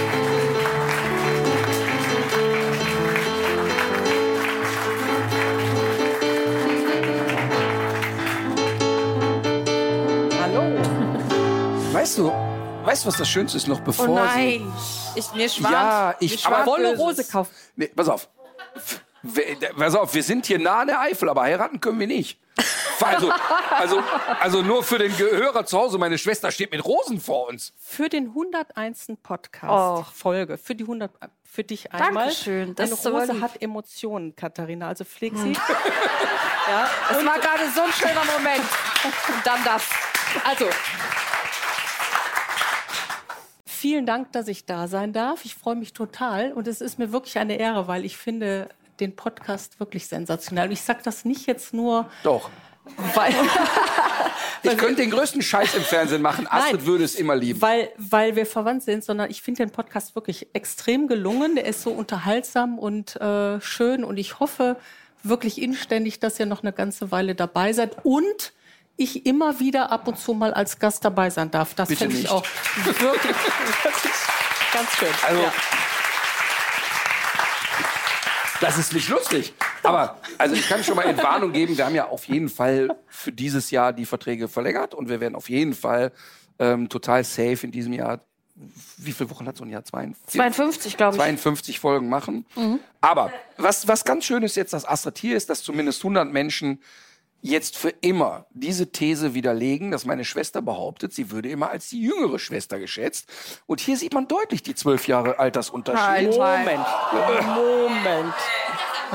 Was denn? Wie denn? Lass mal schön ehrlich bleiben hier. Es ist Blödsinn, ne? ist klar. Nein, es, es sind acht. Es, ist, es sind sechs Jahre. Mit vier Es Stunden sind ist wir gleich alt. auch völlig scheißegal. Bitte?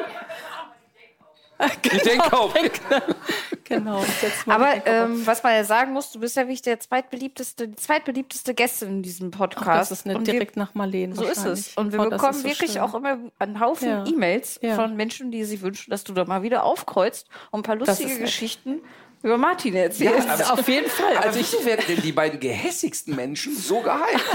Also es werden zwei Menschen gehypt, die immer nur also mich foltern. eine Geschichte ist mir sofort Oh nein, eingefallen. auf. Ralf, stopp die Zeit. Das geht jetzt nicht auf meine 15 Doch, Minuten. ich meine, wir hätten schon die 15. Als Katharina vorhin gesagt hat, äh, der Golden Retriever und da war irgendwas mit Tierfutterallergie stand Ja, dabei. ja. Da ist mir eine Geschichte eingefallen, das jetzt wirklich, so war ich hier sitze. Mina war irgendwie, weiß ich nicht, ein Jahr alt und ich hatte wirklich Angst vor Hunden noch zu diesem Zeitpunkt, ganz starke Angst und auch nicht, also gar keine Ahnung von Hunden. Hat sich ja inzwischen, hat hat sich inzwischen ein bisschen geändert. Und mein Bruder ruft mich an und sagt zu mir, hör mal, ich weiß überhaupt nicht, ich habe keine Idee, wie das passieren konnte, aber ich habe das Futter gewechselt. Die hatte immer irgendwie ein spezielles Trockenfutter gehabt. Ich habe jetzt irgendwas anderes gegeben und äh, sagt mir am Telefon, die sieht so komisch aus. Das ganze Fell ist rosa. Weißt du das noch?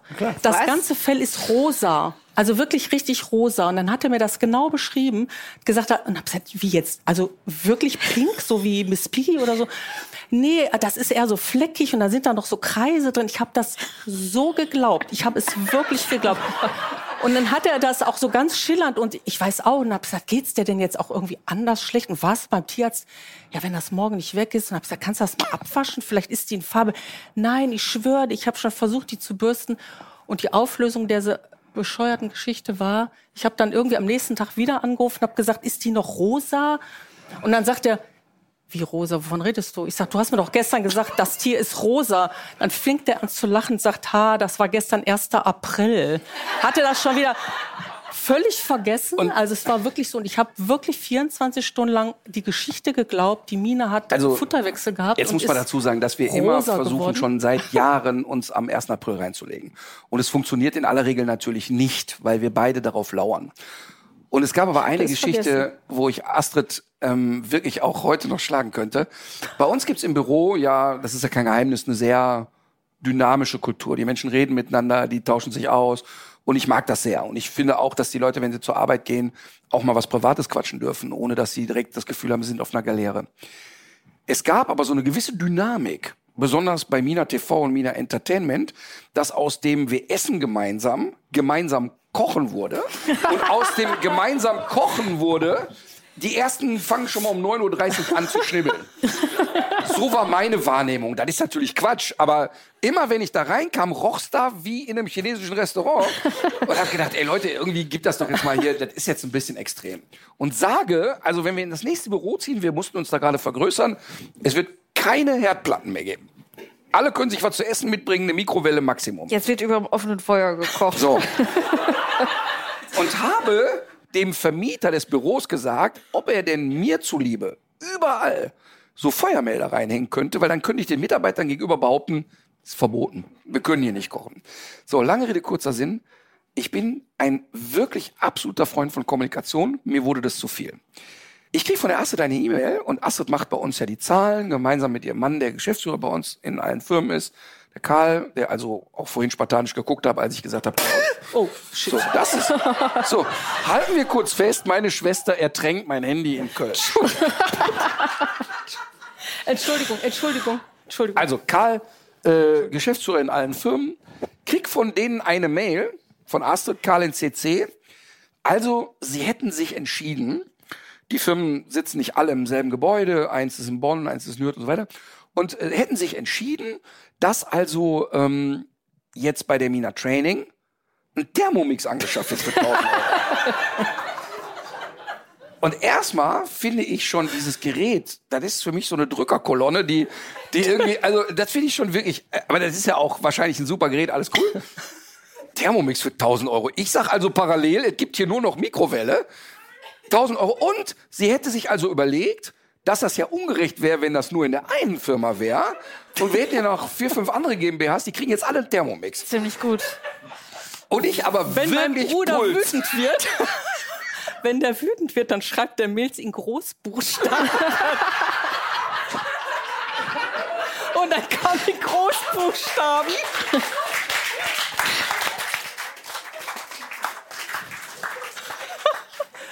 Was sagt denn der Arzt dazu? Hattest du schon Medikamente heute Morgen? Aber das Schlimme ist, ich habe es Auf wirklich geglaubt. Fall. Ich habe es so. wirklich geglaubt und wir reden von se- sehr früh morgens und ist ja kein Geheimnis, ich bin wirklich eine Eule, so die ersten zwei, drei Stunden ist bei mir bei euch. ist noch. Ich hatte schon angerufen, meinen Kumpel Alex und hab, also wir kennen uns von Kindertagen an und der kennt Astrid auch schon ewig. Und hab mit Alex angerufen und gesagt, du musst mit der Astrid sprechen. Die ist wirklich jetzt komplett verrückt geworden. Ich habe Ich habe gesagt, aber, gib drei zum Preis für zwei. Es war echt eine Katastrophe. Hab ich wirklich geglaubt. Ähm, war natürlich ein schöner Moment der Auflösung. Und eine Situation hatten wir mal. Ich war in Stockholm privat im Urlaub und wollte mir am Wochenende Stockholm angucken. Und ähm, es ist wirklich eine wunderschöne Stadt, aber ich konnte da irgendwie nicht connecten, weil ich war mit jemandem da, mit dem ich zu der Zeit schon es war zu Ende erzählt, wollen wir es so formulieren. Und irgendwie kam ich nicht so rein in die Stadt. Manchmal hat man das ja, dass man irgendwo hinkommt und das nicht so fühlt irgendwie. Ne? Und lag also mehr oder minder die ganze Zeit im Hotel und wartete, bis es vorbei ist. Und da war auch 1. April. Und dann habe ich ganz früh morgen bei Astrid und Karl angerufen. Also wir reden von 5 Uhr morgens. Angerufen und gesagt, pass auf, ihr müsst unbedingt schnell den Burkhardt anrufen. Das ist unser Anwalt. Ähm, ich darf nur ein Telefonat machen. Ähm, wir sind heute Nacht irgendwie aus einer Kneipe raus und da kam jemand und hat mich so ganz unvermittelt fotografiert aus nächster Nähe. Habe ich ihm voll eine geballert und das Handy ins Wasser geschmissen. Aber ihr müsst euch jetzt schnell melden, bitte ruft den Burkhardt an. Handy aus. Dann habe ich aufgelegt und mein Handy zwei Stunden nicht mehr angemacht. Und ich war fest davon überzeugt, die Nummer geht doch niemals durch, weil jeder in meinem Umfeld weiß, also es muss echt viel passieren, dass ich auf Temperatur komme. Also dass ich mich aufrege, da muss man schon einen Thermomix kaufen, sag ich mal. Also, also das passiert nicht, dass jemand mich fotografiert und ich würde da irgendwie pampig sein. Das nie, nie, nie, nie, nie. Aber das waren schöne zwei Stunden, Ja. Die ich dann sehr Ja. genossen habe, muss man sagen. Wir haben viel telefoniert in der Zeit. Ja. Ich hatte schon Flugtickets besucht, äh, gebucht, um nach Stockholm zu fahren. So, Mensch, dann schön, dass du da warst. Die nee, Viertelstunde nein, nein, ist nein, rum. nein. nein, äh, ihr hattet Fragen? Nee. Oder? Nee? Okay. Doch, ich habe noch eine Ja, Frage. okay. Und zwar, du bist ja ähm, beim letzten Mal da gewesen und hast noch erzählt von der Ukraine-Hilfe, Ja. die du Ja. getätigt hast. Und ich wollte jetzt gar nicht nochmal diese äh, Geschichte nochmal erzählen, Mhm. aber ähm, es gab auch ein paar Fragen von Menschen, die gesagt haben, wir würden eigentlich auch gerne so etwas Mhm. machen. Was sind denn so die ersten Schritte von, ich sitze auf dem Sofa und möchte das gerne machen, zu, ich mache das auch? Also was würdest du sagen, wie schiebt man das an? Wie fängt man das an? Wie kommt man dahin? Äh, ja, da habe ich mir noch mal Gedanken zugemacht, um es äh, wirklich schnell und kurz zu machen. Äh, letztendlich du siehst schon, kann dass man auf meinem Handy tropft, ja, ne? es tut mir auch total leid, aber es war jetzt ja, es war kein Schnaps. Also man kann im Prinzip, ähm, ohne dass man jetzt Gott weiß, was für einen Aufriss macht, kann man ja letztendlich da sitzen auf dem Sofa und äh, mit dem Handy wirklich ganz unkompliziert eingeben, entweder im Internet äh, Ukraine-Hilfe Köln, Ukraine-Hilfe, wo kamen die Leute vorhin her? Aus Stuttgart, ja. Ähm, ich habe das getestet, also es kommt sofort bei diesem Stichwort Ukraine-Hilfe und dann die Stadt dazu, da kommen sofort Seiten auf, wo man sich melden kann und da durchlesen kann, was kann ich tun. Noch einfacher ist im Prinzip für die Leute, die noch Kinder in der Schule oder in der Kita haben, da mal nachzufragen, ob es ukrainische Schüler gibt, was kann man tun. Vielleicht kann man das ein oder andere äh, spenden an Schultaschen oder solche Sachen. Also wenn man in Richtung Spende gehen möchte und sagen möchte, dann gibt's unzählige Plattformen, die man auch äh, auf dem Handy per Instagram googeln kann. Es gibt auch bei Facebook, habe ich auch jetzt getestet, wenn man da eingibt Ukraine-Hilfe, da kommen dann sofort auch ganz viel schon übersetzt in Ukrainisch äh, und auch wieder zurück übersetzt. Ähm, da kann man sofort fündig werden. Da kann man sofort, da muss man auch nicht spezielle Seiten aufrufen. Das reicht wirklich Okay. aus Ukraine-Hilfe. Und ähm, ja, wenn man jetzt sagt, man geht wirklich hin und möchte direkt vor Ort etwas tun, dann würde ich wirklich den Weg wählen und mich in der Stadt dazu melden. Dann ist man zumindest sicher, dass man irgendwie in einen seriösen Verein äh, da verwiesen wird, geschickt wird, dass man jetzt nicht irgendwo landet. Das will man ja dann auch nicht. Und an den Schulen kann ich mir gut vorstellen, wenn man jetzt äh, direkt Kontakt zur Schule sucht, dann macht es natürlich Sinn, wenn das eigene Kind da ist, dass man sich jetzt nicht an der Schule Dieselben ähm, Mechanismen meldet. greifen ja jetzt Ja. auch gerade tatsächlich bei den, äh, bei den Erdbebenopfern in der Türkei. Ja. Ähm, ich glaube, dass die Mechanismen sehr ähnlich sind. Und auch da ist ja immer die Frage, wie geht man damit um? Wie hilft man und was macht man und so weiter? Und ich meine, jetzt in unserem Fall war das, kriegte das dann Dynamik, weil wir so eine persönliche Geschichte hatten, Astrid plötzlich die Leute alle persönlich Ja. kannte und so weiter. Und das ist natürlich schön und so ähnlich wie wir hier Menschen haben, die es ja wirklich total vorgemacht haben. Aber ähm, ich kann das jetzt mit der Türkei wirklich sagen, weil ich Freunde habe, die Türken sind und die dort Verwandte haben.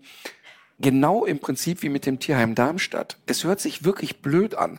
Aber das, was wirklich am meisten hilft, ist erstmal Knete. Hier. Also das ist wirklich immer wieder, Darf ich vielleicht mal eben kurz hochzeigen? Ganz wichtig, habe ich versprochen. Fritzi ist mein fünfjähriges Enkelkind und äh, ich war vor zwei Wochen da und habe ihn besucht und habe dann gesagt, ich muss jetzt fahren und fahre noch in die Wohnung der Ukrainer. Der kennt die Geschichte, dass Martin da eine Wohnung zur Verfügung stellen konnte und dass da ein paar Frauen äh, mit ihren Kindern eingezogen sind, schon seit jetzt fast einem Jahr.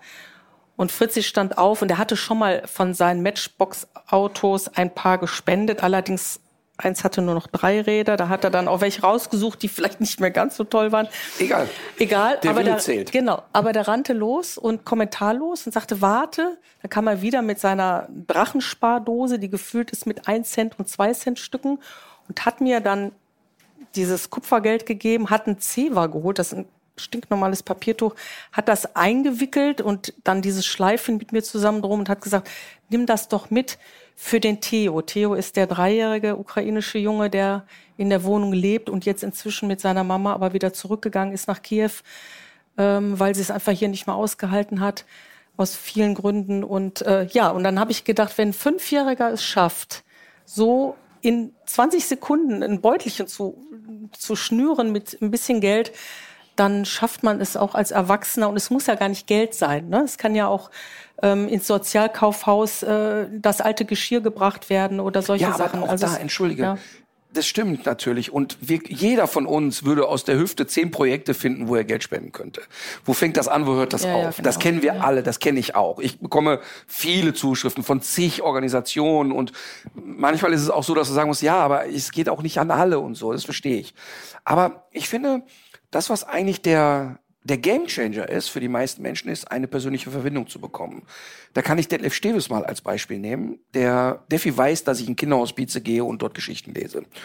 Und der Defi ist wirklich, der hat keine eigenen Kinder. Aber der Defi ist ja ein unfassbar emotionaler Mensch. Und egal wie man, ob man den jetzt mag oder nicht, aber er hat wirklich das Herz am rechten Fleck und er ist sehr schnell gerührt.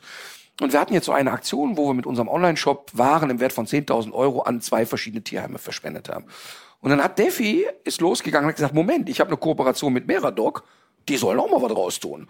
Und du machst doch Fresco. Ja, da sind wir dahin, haben wir da noch ein bisschen gebettelt. So, und dann habe ich aus Witz mehr oder minder gesagt, ja, aber Defi, dann fährst du das persönlich dahin. Und habe eigentlich nicht gedacht, dass er sagt, ja, das ist okay. Hat sofort gesagt, ich mach das. Jetzt ist er los, ist in die Tierheime rein und hat einen halben Tag durchgeweint. Ach, das hast du in der letzten Folge Es erzählt. war unfassbar. Der saß in dem Käfig und sagt, ich, ich bin fertig. Sag mal, ist, das so ein, ist das so ein Männerding? Ich höre immer, also. Ja, du da kann ja nicht jeder so mein- hartherzig der sein Defi- wie du. Ist das so ein Männerding? Ist ein Männerding, ne? Ja, ich glaub, mein, das auch, Mein Mann ja. auch, ja. Der sieht Ja, wir haben Gefühle, Fotos von den. Enkelkindern und fängt sofort an zu heulen. Ich weiß, ist das ein Männer? Ist ein Aber Männerding, ich finde, ne? ich finde, eine Sache finde ich noch irgendwie so ganz wichtig. Du hast das ja eben erzählt, dass du so viele Deutsch-Türken im, im Ja. Pott hattest, die mit dir Ja. zur Schule gegangen sind und so weiter. Ich muss wirklich sagen, bei der Katastrophe jetzt hatte ich, habe ich mich ein bisschen fies gefühlt irgendwie. Ich wohne in einem Kölner Stadtteil, wo es ganz viele Deutsch-Türken gibt. Und irgendwie, ich habe irgendwie das Gefühl, die meisten von denen oder viele von denen haben jetzt diese Sorgen. Und irgendwie lebt man dafür, dass man doch so lange schon Tür an Tür lebt, schon noch sehr krass aneinander vorbei. Und ich habe dazu von der Jasmin Shakiri neulich einen Post gesehen, die meinte, wenn ihr den Eindruck habt, dass äh, die Leute doch bedrückt gucken und die ihr so im täglichen Leben trefft, es ist nicht übergriffig zu fragen, wie es denn jetzt gerade geht oder was da gerade los ist. Und ich finde schon auch, dass eine Stadt wie Köln, die sich ja immer auf die Fahnen schreibt, auch sehr äh, versöhnlich zu sein und jeden Immi zu nehmen, ähm, da auch noch ein bisschen Nachholbedarf hat. Und ich habe mich da selber auch einfach ertappt gefühlt, mu- muss ich sagen. Und ich glaube, es ist kein Fehler, da äh, einen Schritt auf, aufeinander zuzumachen. Aber das ist das, was ich meine mit der persönlichen Geschichte. Als Ja. der Delef hat vorher auch schon mal im Tierheim einen Schlenderer gemacht, aber er war da und Kai Uwe, seinem Hund, geht's ja nicht sehr gut. Er ist jetzt so in der letzten Phase des Lebens. Ne? Und Wie alt ist Kai Uwe? boah, ich glaube zwölf und das ist für einen Old English Bulldog schon wirklich ja. alt. Und, und ich weiß auch, dass Defi an der richtigen Stelle die richtige Entscheidung treffen wird. Wir haben, reden viel darüber.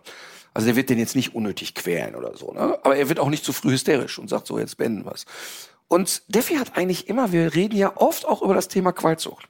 Und da ist er wie ein sturer Esel und sagt immer, das kann da sein, ist, ich finde das anders. Und dann kann ich hundertmal sagen, ja, aber wissenschaftlich Aber ist das, das so. Wissenschaft gilt auch, wenn man nicht dran glaubt. Genau, so, pass auf. Genau, das sage ich ihm dann auch. Aber pass auf, was ich aber eigentlich sagen will, ist, dass der Defi, als der da in dem Tierheim war, gesagt hat, nachdem ich das gesehen habe und ein, einmal so eine persönliche Beziehung gehabt hat, dass es für mich absolut ausscheidet, als nächsten Hund einen Hund zu nehmen, der nicht aus dem Tierschutz stammt. Und das hat damit zu tun, weil er selber, Steffi. weil er selber da vor Ort war. Und genauso dürfen wir aber nicht den Fehler machen, und das meine ich bei der Ukraine, bei der Türkei oder sonst was, wir dürfen nicht den Fehler machen, und das nochmal ganz kurz zu den Tierschutzhunden, ich habe so ein bisschen das Gefühl, dass manchmal jetzt schon auf Leute gezeigt wird, die keinen Hund aus dem Tierschutz haben. Und das ist ein Denkfehler. Nicht jeder, der sich für eine Rasse entscheidet oder einen vernünftigen Züchter, hat sofort nicht das Herz am rechten Fleck. Und die Entscheidung muss auch jeder treffen dürfen. Ja. Ich betone nochmal, der erste Hund, den ich hatte, war ein Rassewelpe aus einer Zucht. Vielleicht jetzt nicht besonders gute Zucht, aber es war eine Zucht. ähm, aber ähm, genauso ist das eben da nicht, weil ich jetzt sage, ey, ich kann das nicht. Ich kann nicht in dein Kinderhaus piezen. Und ich kann auch nicht mit meinem Auto nach Polen fahren, an die Grenze zur Ukraine und da helfen. Ich kann das einfach nicht. Aber ein bisschen was kann jeder. Und das ist das, worum es geht. Und ich habe die Erfahrung gesammelt, wenn die Menschen diesen ersten Schritt mal machen und sagen, so jetzt traue ich mich, egal was es ist, dass es plötzlich immer selbstverständlicher wird und immer normaler wird.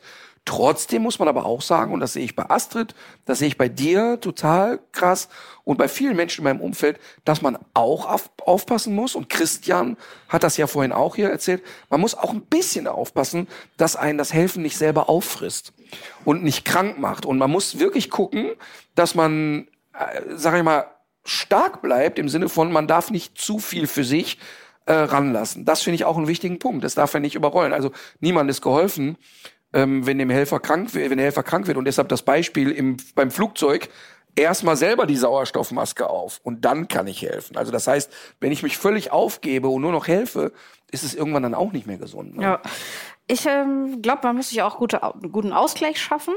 Und deswegen, äh, mein Geheimprojekt ist ja eine Sitcom über dein Leben. Und da würde ich gerne Astrid gewinnen. Auf gar weil keinen Fall. wir haben die Geschichten aus dem Buch Reine Chefsache und du kennst die ganzen Geschichten aus der Kindheit. Ja, auf jeden Fall. Und daraus werden wir 2023 ein Drehbuch für eine Sitcom schreiben. Das ich niemals eine freigeben werde. großartige Idee. Jetzt Wir wir haben aber- Applaus. Ralf, was für eine großartige Idee. Nein. Ich bin sofort dabei. Großartig. Wenn zwei derart gehässige Menschen am Werk sind. Das kann nur gut werden. Liebevoll. Das heißt, über das Leid in meiner Kindheit wird sich noch. Ne, wie, wie heißt es noch? Irgendwie Tragik plus zeitgleich Also es Humor? Gibt oder wie ist einfach, es so? seitdem ich diese Geschichte Ja. mit der Trittleiter gehört habe, weiß ich, das muss Nicht witzig, echt noch nicht. mal inszeniert werden. Wir brauchen, wir brauchen Bewegbild. Ich hatte Schmerzen stundenlang. Ja. Ich habe stundenlang Schmerzen gehabt und die bepisst sich davon. Ich, Aber Im jetzt Nachhinein, wenn vorstellen, Smartphones so- gegeben hätte, ne, das wäre viral wirklich Ja. Die Füße 100 hingen Millionen Klicks. Nicht so. witzig. Ja, ist gut. Äh, eine Frage habe ich noch mal eben ganz kurz, fällt mir gerade ein. Ähm, Golden Retriever. Wie bereitet man Du hast ja den zu? vorhin noch erzählt, wie bereitet man den zu? Du hast ja vorhin Naja, noch sie hat ja damals schon den Vogel meiner Tante umgebracht. Absichtlich? Das können wir auch Nein, ruhig jetzt mal hier nein. aufklären. Dies- ich ich sage habe- nur Mikrowelle. Ich habe diesen Hund nie, Jetzt? Okay. nie in die das müssen wir Mikrowelle leider gesetzt. aufklären. Wirklich nicht. Also Der ist da selber wirklich, Der reingeflogen? ist da selber. Ich war, ich habe, ich wirklich, ich, also Angeblich ist er selber klar, er ist da reingeflogen, hat von innen zugemacht und, und hat noch mit einer Feder 1200 Watt eingeschickt. Natürlich. Selbstverständlich. Also jetzt mal ernsthaft. Na gut, noch schnell. Ralf, jetzt bitte, das geht nicht von meinen 15 Minuten weg. Mal hör auf mit deiner Musik, machst mich ganz nervös. Also.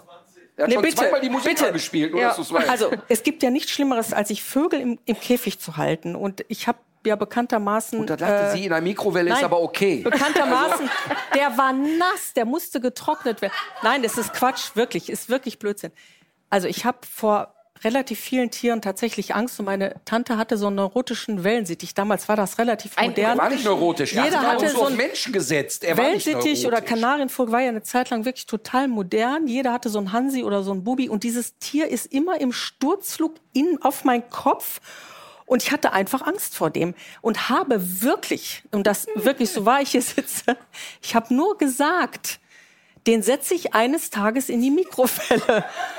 Und dann ist Folgendes passiert, der ist natürlich nicht in die Mikrowelle, aber Suizid. eines Tages lag der ganz dick aufgeblasen, tot in seinem Käfig. Und dann ging diese Meer um, dieses Gerücht, ich den hätte den aufgeblasen. in die Mikrowelle gesetzt. Das habe ich nicht gemacht. Habt ihr jemals Ja? einen, Nein, einen meine, Schaumkuss in die Mikrowelle getan?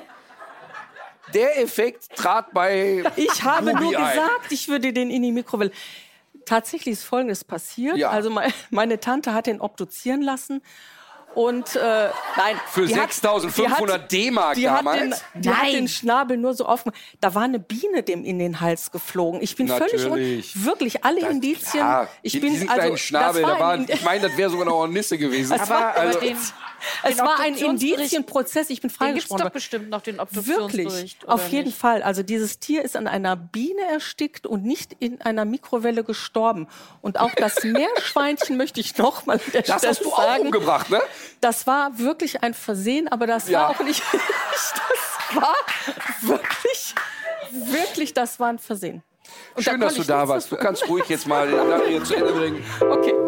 Also, Dankeschön. Also vielen Dank und macht weiter, macht weiter.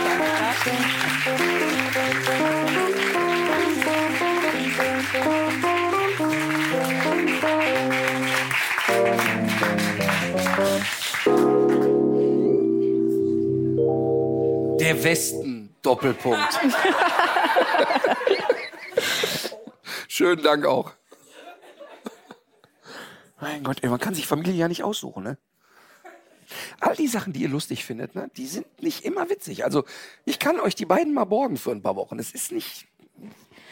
Aber es ist ja schon so, also das, was du eben gesagt hast, ähm, also wir müssen uns ja jetzt um, um uns keine Sorgen machen, ne? uns geht's ja gut. Ne? Absolut. Und ich finde, also worüber ich mich immer sehr freue, ist, wenn uns Leute schreiben, die den Podcast gerne hören.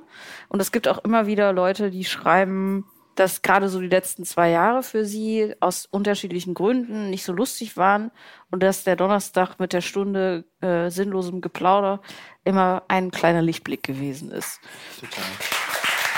Das ist ein schönes Kompliment. Ja. Total. Aber Ich würde auch gerne sagen, also für mich ist das auch so. Also ich freue mich natürlich einerseits über diese Zuschriften, aber für mich war das auch so. Also mich hat es auch gut durch die Pandemie Du gebracht. missbrauchst mich als Therapeuten? Du bist mein Krafttier. Also, sagen wir mal so, ich habe ja mich wirklich zwei Jahre aber mit wirklich Gewalt gegen einen Podcast gesträubt. Und nicht, weil ich das Medium nicht gut finde. Ich selber konsumiere Podcast und ich komme aus einer Zeit, wo im Radio auch noch viel geredet wurde und ich mochte solche Sendungen. Und aber ganz klar war, ich will mir nicht das nächste Projekt ans Bein nageln, weil letztlich ist es auch Arbeit und einen Termin finden und sich hinsetzen und so weiter. Und es ist wirklich, wirklich manchmal sehr, sehr viel, was so auf mich einknattert. Und habe ja auch immer selber neue Ideen und so weiter. Und ich sage, Podcast hört auf, hört auf, auf keinen Fall und so weiter. Weil ich hatte so das Szenario vor Augen, da sitzt irgendein Journalist oder Journalistin vor dir, stellt so die typischen fünf Fragen und dann kannst du wieder das Gleiche erzählen und so. Und das wollte ich auf gar keinen Fall. Und erst als der Gedanke in meinen Kopf kam, okay, mit Katharina könnte das eigentlich gut funktionieren, weil es eben genau das passiert oder das passieren könnte, was passiert ist, nämlich, dass wir sehr in einem lockeren Plauderton bleiben, ohne auch die Ernsthaftigkeit zu verlieren. Wir haben ja oft auch ernste Themen, hatten wir auch heute, völlig anders oder an vielen Stellen anders auf die Welt schauen oder von der anderen Seite drauf gucken. Aber ich finde wirklich sehr schön, dass wir uns ganz oft in der Mitte treffen und auch gut aushalten können, und das schätze ich wirklich sehr, ähm, dass man auch unterschiedlicher Meinung ist, ohne dass sofort irgendwie dicke Luft entsteht oder irgendwas in der Art. Und das äh, finde ich sehr schön und danke dafür. Danke auch. Das schneiden wir raus. Gut, lange Rede, kurzer Sinn. Ähm, wenn du jetzt nicht noch dein Gedicht aufsagen möchtest. Äh, nee, ich habe natürlich noch meinen Tipp und äh, einen Musikwunsch, wie Genau. immer. Und ähm, ich weiß jetzt nicht, unsere Gäste haben wir haben total vergessen, die Gäste zu fragen, was sie. Christian, hatte man dich darüber informiert, dass du dir ein Lied wünschen darfst? Sag jetzt ja. Nein. Du kannst jetzt noch einen Moment überlegen, wenn es irgendein Lied gibt, was dich berührt, was dich besonders nervt, wo du jemanden mit ärgern willst. Ähm, ach, übrigens, das ja mit der Kakerlake ist ja Ach schweinelustig. ja. Das ist ja so Ich dachte lustig. auch, das wäre dein Tipp des Tages. Das ist mega lustig.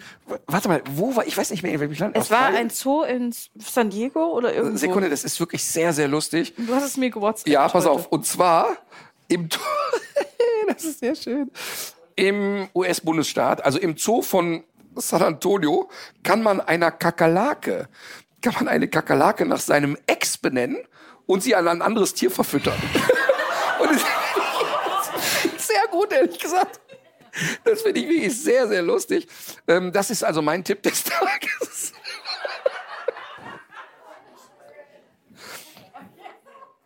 Dafür muss man aber nicht in die USA reisen, das kann man auch hier machen. Du kannst auch eine Mücke taufen und sie dann. Ähm, ja, verstehen. ich habe ich hab auch natürlich einen Tipp und zwar äh, witzigerweise, also es gibt viele Leute auch immer wieder, die mir die Videos und dir wahrscheinlich auch von diesem Hund Bunny äh, schicken. Das ist, was ist das, ein Riesenpudel oder wie nennt man diese Tiere?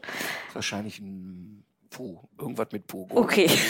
Also jedenfalls hat er, Dudel, Dudel, der hat so Tasten und diese Tasten sind jeweils mit äh, Wörtern bespielt und angeblich spricht er mit diesen Tasten Ah. zu seinem Frauchen. Und äh, wir haben uns aber äh, in einem neuen Quarks-Format, das es noch nicht allzu lange gibt, Quarks Dimension Ralf bei YouTube, ähm, dieser Frage angenommen. Also können Hunde unsere Sprache verstehen? Und äh, daraus ist ein Film geworden, der auch noch ein paar andere wissenschaftliche Ergebnisse aus den letzten paar Jahren zusammenfasst, so zu dem Thema, auch wie gut der Hund uns versteht. Und das würde ich gerne empfehlen. Und äh, wenn das auf Interesse stößt, am besten direkt abonnieren, weil dann zeigt das, dass es auch weiterhin Leute gibt, die sich so abonnieren. Genau so recherchierte, tiefer recherchierte Wissenschaftsgeschichten gerne ansehen. Ich muss da immer dran denken, mir ist ja jahrelang, aber bestimmt fünf, sechs Jahre, eine Frau hinterhergereist, die einen, einen Bullterrier hatte. Und sie war, ach, bei mindestens 15 Shows von mir nicht die Karten gekauft, sondern immer beim Truck rumgelungert oder wenn ich irgendwo ein Seminar gemacht habe, kam sie immer und hat mir immer gesagt, wir müssen jetzt zusammen ein Video machen, ihr Hund kann sprechen. Und ihr könnte Mama sagen. Und ich war dann zu Anfang, habe ich gedacht, okay, sie hat eine Krankheit oder so, ne? Ja. Also die ersten zwei, drei Mal, als wir uns begegnet sind, habe ich gedacht, okay, sie hat jetzt eine, irgendwie eine geistige Behinderung oder so, ne? Und äh, bin dann sehr nett mit ihr umgegangen und habe gesagt, ja, Mensch, das ist ja toll, mega, ne? Und lass mal, lass mal Mama sagen und so. und habe dann immer auch gesagt, ja, Mensch, ich prima. Und dann dachte ich, ich bin raus aus der Nummer. Und dann kam sie aber immer wieder und sie hat wirklich ganz schwer einen am Helm ne? und kam immer wieder und wurde dann immer ruppiger und wollte, dass ich das aber öffentlich mache. Und dann war ich hinterher so genervt, weil der Hund machte auf Kommando, du kannst ja einem Hund beibringen, dass er bellt oder dass er gähnt oder sowas. Und dieser Hund hatte so ein üppiges Gähnen antrainiert bekommen, wo dann so kam. Ne? Aber hätte Für alles sie, sein können. Für sie war das Mama. Hm. Und dann war ich hinterher so genervt, dass für einmal rausgerutscht ist, wir gehen erst gemeinsam ins Fernsehen, wenn die Mama den Hund auch stillt. Oh nein. Und da brach die Liebe dann ab zwischen uns. Aber das Gute war, ich habe dann noch eine schlimme E-Mail bekommen und dann hatte ich Ruhe. Ähm, ich, ich, ich fand das nur irgendwann so übergriffig, weil sie mir ja rund um die Uhr auf die Nerven ging. Egal, wo ich kam, kam sie wieder hin und konnte hundertmal sagen, ja, ich habe es jetzt gehört, es ist nicht sprechen, tut mir leid, das Gehen. Und habe ihr das dann immer wieder versucht zu erklären. Ähm, sie sie gibt's auch bei YouTube. Verlinken wir natürlich Mein auch. Hund kann Mama sagen. Ja, verlinken wir, die bringen wir groß raus jetzt. Gut, das nützt ja Ich nichts. hatte Angst, sie würde ihn stillen. Ja, ich hatte auch gerade Angst, als du es erzählt hast. Ja. So, das ist nicht mein Tipp des Tages. Okay. Christian, ist dir ein Lied eingefallen? Peter Fox, das Haus am See. Sehr gut. Nehmen wir. Also ich nehme das. Katharina will das nicht haben. Doch, doch. Und ähm, Astrid darf aber natürlich auch. Und Marleen. Also ein Lied äh, von Max Rabe. Für Frauen ist das kein Problem. Sehr gut. Okay. Also meins ist von Edward Sharp und The Magnetic Zeros. Ich weiß nicht, wie man das ausspricht. Und das Lied heißt Home. Aber merkt man sofort, die Zeit in England hat sich gelohnt. Also, Ich auch. oh, das ist auch gut. Das höre ich mir an. Äh, ja, finde ich gut. Gut, ähm, ich wünsche mir ein Lied von Clouseau und Deichkind. Auch im Bentley wird geweint. Aber krass, dass du mal, das könnte ja mit Clouseau, das könnte ja Hoffnung haben, dass es eine Melodie hat zumindest, ne? Weise, es geht um Wohlstandsverwahrlosung und das ist ja auch eins deiner Themen. Ja. Ich gucke gerade, ich hatte mir doch auch eins aufgeschrieben. Meistens hast du Ich dir be- eins nee, ich aufgeschrieben. befürchte, dass ich schon äh, mal genannt habe. Unsere Expertin, die das, den Podcast pflegt, die wird es äh, kennen. Ich würde von Udo und Jenny Jürgen- Jürgens Lieben ohne Leiden. Haben wir schon, haben wir schon, haben wir schon. Dann wünsche ich es mir eben nochmal. So. Jo, dann nehmen wir das einfach. Fertig.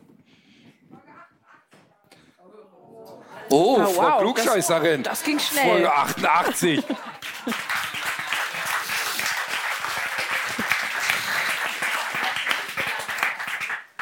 Hatten wir schon Faust auf Faust von Klaus Lage? Mein Geschmack ist sehr eindimensional. Ich habe auch den Eindruck, ja. Ja, dann lassen wir es halt. Dann bin ich, dann, mir fällt heute nichts ein. 90. Ja, ja. Möchte sich die Freiburg, die Wissenschaftsfraktion aus Freiburg, wenn ihr schon so weit gekommen seid und äh, sie, sie postet übrigens nur in Englisch, was man so als Wissenschaftlerin macht. Aber du könntest natürlich. Grund. Es hat einen Grund. Also wie gesagt, das ist, Sie ist international. Aber in der Forschung arbeitet man halt mit Leuten aus der ganzen Welt und ich äh, Du postest Fotos vom Urlaub, da ist keine Forschung. das stimmt. Aber ich poste auch Bilder vom Labor. Daher die Katze? Ist das eine Laborkatze? Ja, das ist unser Versuchstier. Okay, sehr Wie gut. heißt denn dein Instagram-Account? Katzenhasserin. Das, nein, äh, Verlinken wir auch, wenn du willst, verlinken wir das. also es ist, ist Clary Laura, aber jetzt ich, ich tue noch also nicht viel über. Ich habe einen kleinen Part über das Laborleben, aber ja, also wie gesagt, weil ich ja auch meine Kollegen an meinem Leben teilhaben lassen will, mache ich halt alles auf Englisch. Sehr Sollen wir noch was anderes für dich suchen? Suchst du einen Mann, eine Frau? Nein, danke. Nicht, eigentlich. Wir würden es uns auch voll mit in die Waagschale werfen und sagen, also guck mal, die, die, die, die Freundin sagt aber, ja, wir sollen so einen Aufruf machen. Ja, okay. Können wir, verlinken wir alles. Wenn nicht heute Abend hier in Köln, dann nirgendwo. Aber du hast ja eben noch den. Die ähm, Musik, aber sie wollte doch noch Musik sagen. Eben wollte ich gerade sagen. Sie könnte sich doch eine Musik wünschen. Nein, nehme ich. Da ist bestimmt mega, hau raus. Oh Gott, ich bin nicht spontan. Wir, wir, eine Minute hast du noch. Was hast du zuletzt bei Spotify gehört? Ich zuletzt bei Spot. Den Dog-Song. Lass mich gucken. Da muss ich aber ehrlich sagen, da bin ich auf Katharinas Seite. Ich sehe das auch kritisch. Die einzigen beiden, die klatschen, sind Katharina und ihre, ihr Vater. Das ist ja wirklich, also.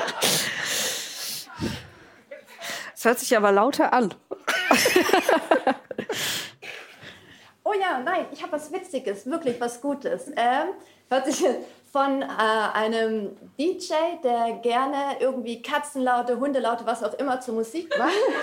Hört sich jetzt nein, Das Endstadium, das, absolutes Endstadium. Nein, nein, das kann das. Ich glaube, ich weiß, was du meinst. gut und er nimmt aber auch Lieder von Leuten aus der ganzen Welt und da ist ein kleiner Junge, äh, der singt, der singt It's a Beautiful Day und er hat einen Remix draus gemacht und das ist absolut das gute Laune Lied und das würde ich echt empfehlen. Wie heißt der Mensch? Äh, der heißt The Kiffness, heißt Ja, der. Bekiffnis. Selbst natürlich. Natürlich. Er raucht den Hunden das Trockenfutter weg und macht dann aus Gebälle Lieder. Natürlich. It's a Beautiful Day. Super, Dankeschön. Klingt vielversprechend. Ja, den Eindruck habe ich auch. Sind wir noch in, mit der Tour in Freiburg? Weiß es irgendjemand? Im November. Habt ihr schon Karten? Habt ihr Warm-Ups geguckt? Okay, da kann ich nur, also es ist jetzt nicht so, dass ich davon lebe oder so, aber wenn die, wenn die Menschen, äh, ich habe wirklich viele, viele Leute, wir haben bei den Warm-Ups sind immer so 28 Termine ungefähr. Warm-Up heißt, es gibt kein Bühnenbild und wir probieren noch so ein paar Sachen aus. Erfahrungsgemäß, weil ich wirklich es ist nicht sexy, aber sehr gut vorbereitet bin, ähm, ist das Programm eigentlich im Großen und Ganzen fertig. Ich produziere aber im, bei den Warm-ups viel mehr, als ich brauche. Das heißt, ich komme dann mit zweieinhalb, drei Stunden netto da angelatscht und ich brauche aber eigentlich juristisch nur zweimal 45 Minuten. Wir landen aber immer bei zweimal 60, weil es irgendwie sich besser anfühlt. Und ganz viele Leute, also von diesen 28 Warm-up-Terminen, das sind dann so, was weiß ich, 35.000 Leute, ganz viele von denen gucken sich die Warm-ups am Anfang an und warten dann anderthalb Jahre und gucken sich die Show dann an und finden es völlig crazy, was daraus geworden ist. Und mir fällt es gar nicht auf. Ich bin fest davon überzeugt. Ich hätte jeden Abend das Gleiche erzählt, stimmt aber nicht. So wie wenn man Kinder wachsen sieht. Ne, Ja, und auf einmal denkt man, ne, die war schon als Kind, aber egal. aber wa- was ich sagen will, ist, dass es äh, versprochen kein langweiliger Abend wird. Ja. ja, jetzt spekulieren sie auf geschenkte Karten, aber nein. aber weißt du, was wir machen? Es ist wahrscheinlich ein Riesenaufwand. Ne? Ähm, aber wir haben doch von allen die Daten, oder? Ja. Ja, wenn man von allen die Kontakte. Ey, komm, ich finde das so cool, dass alle gespendet haben. Ich schenke noch jedem eine Karte für die Show.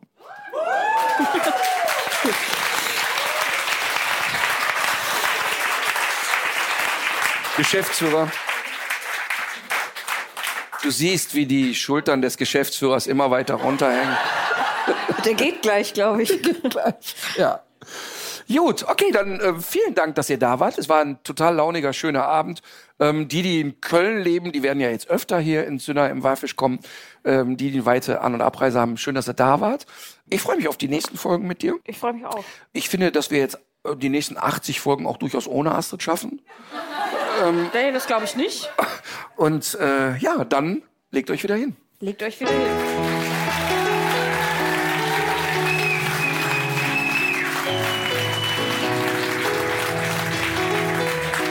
Freut die Musik, gibt dir alles.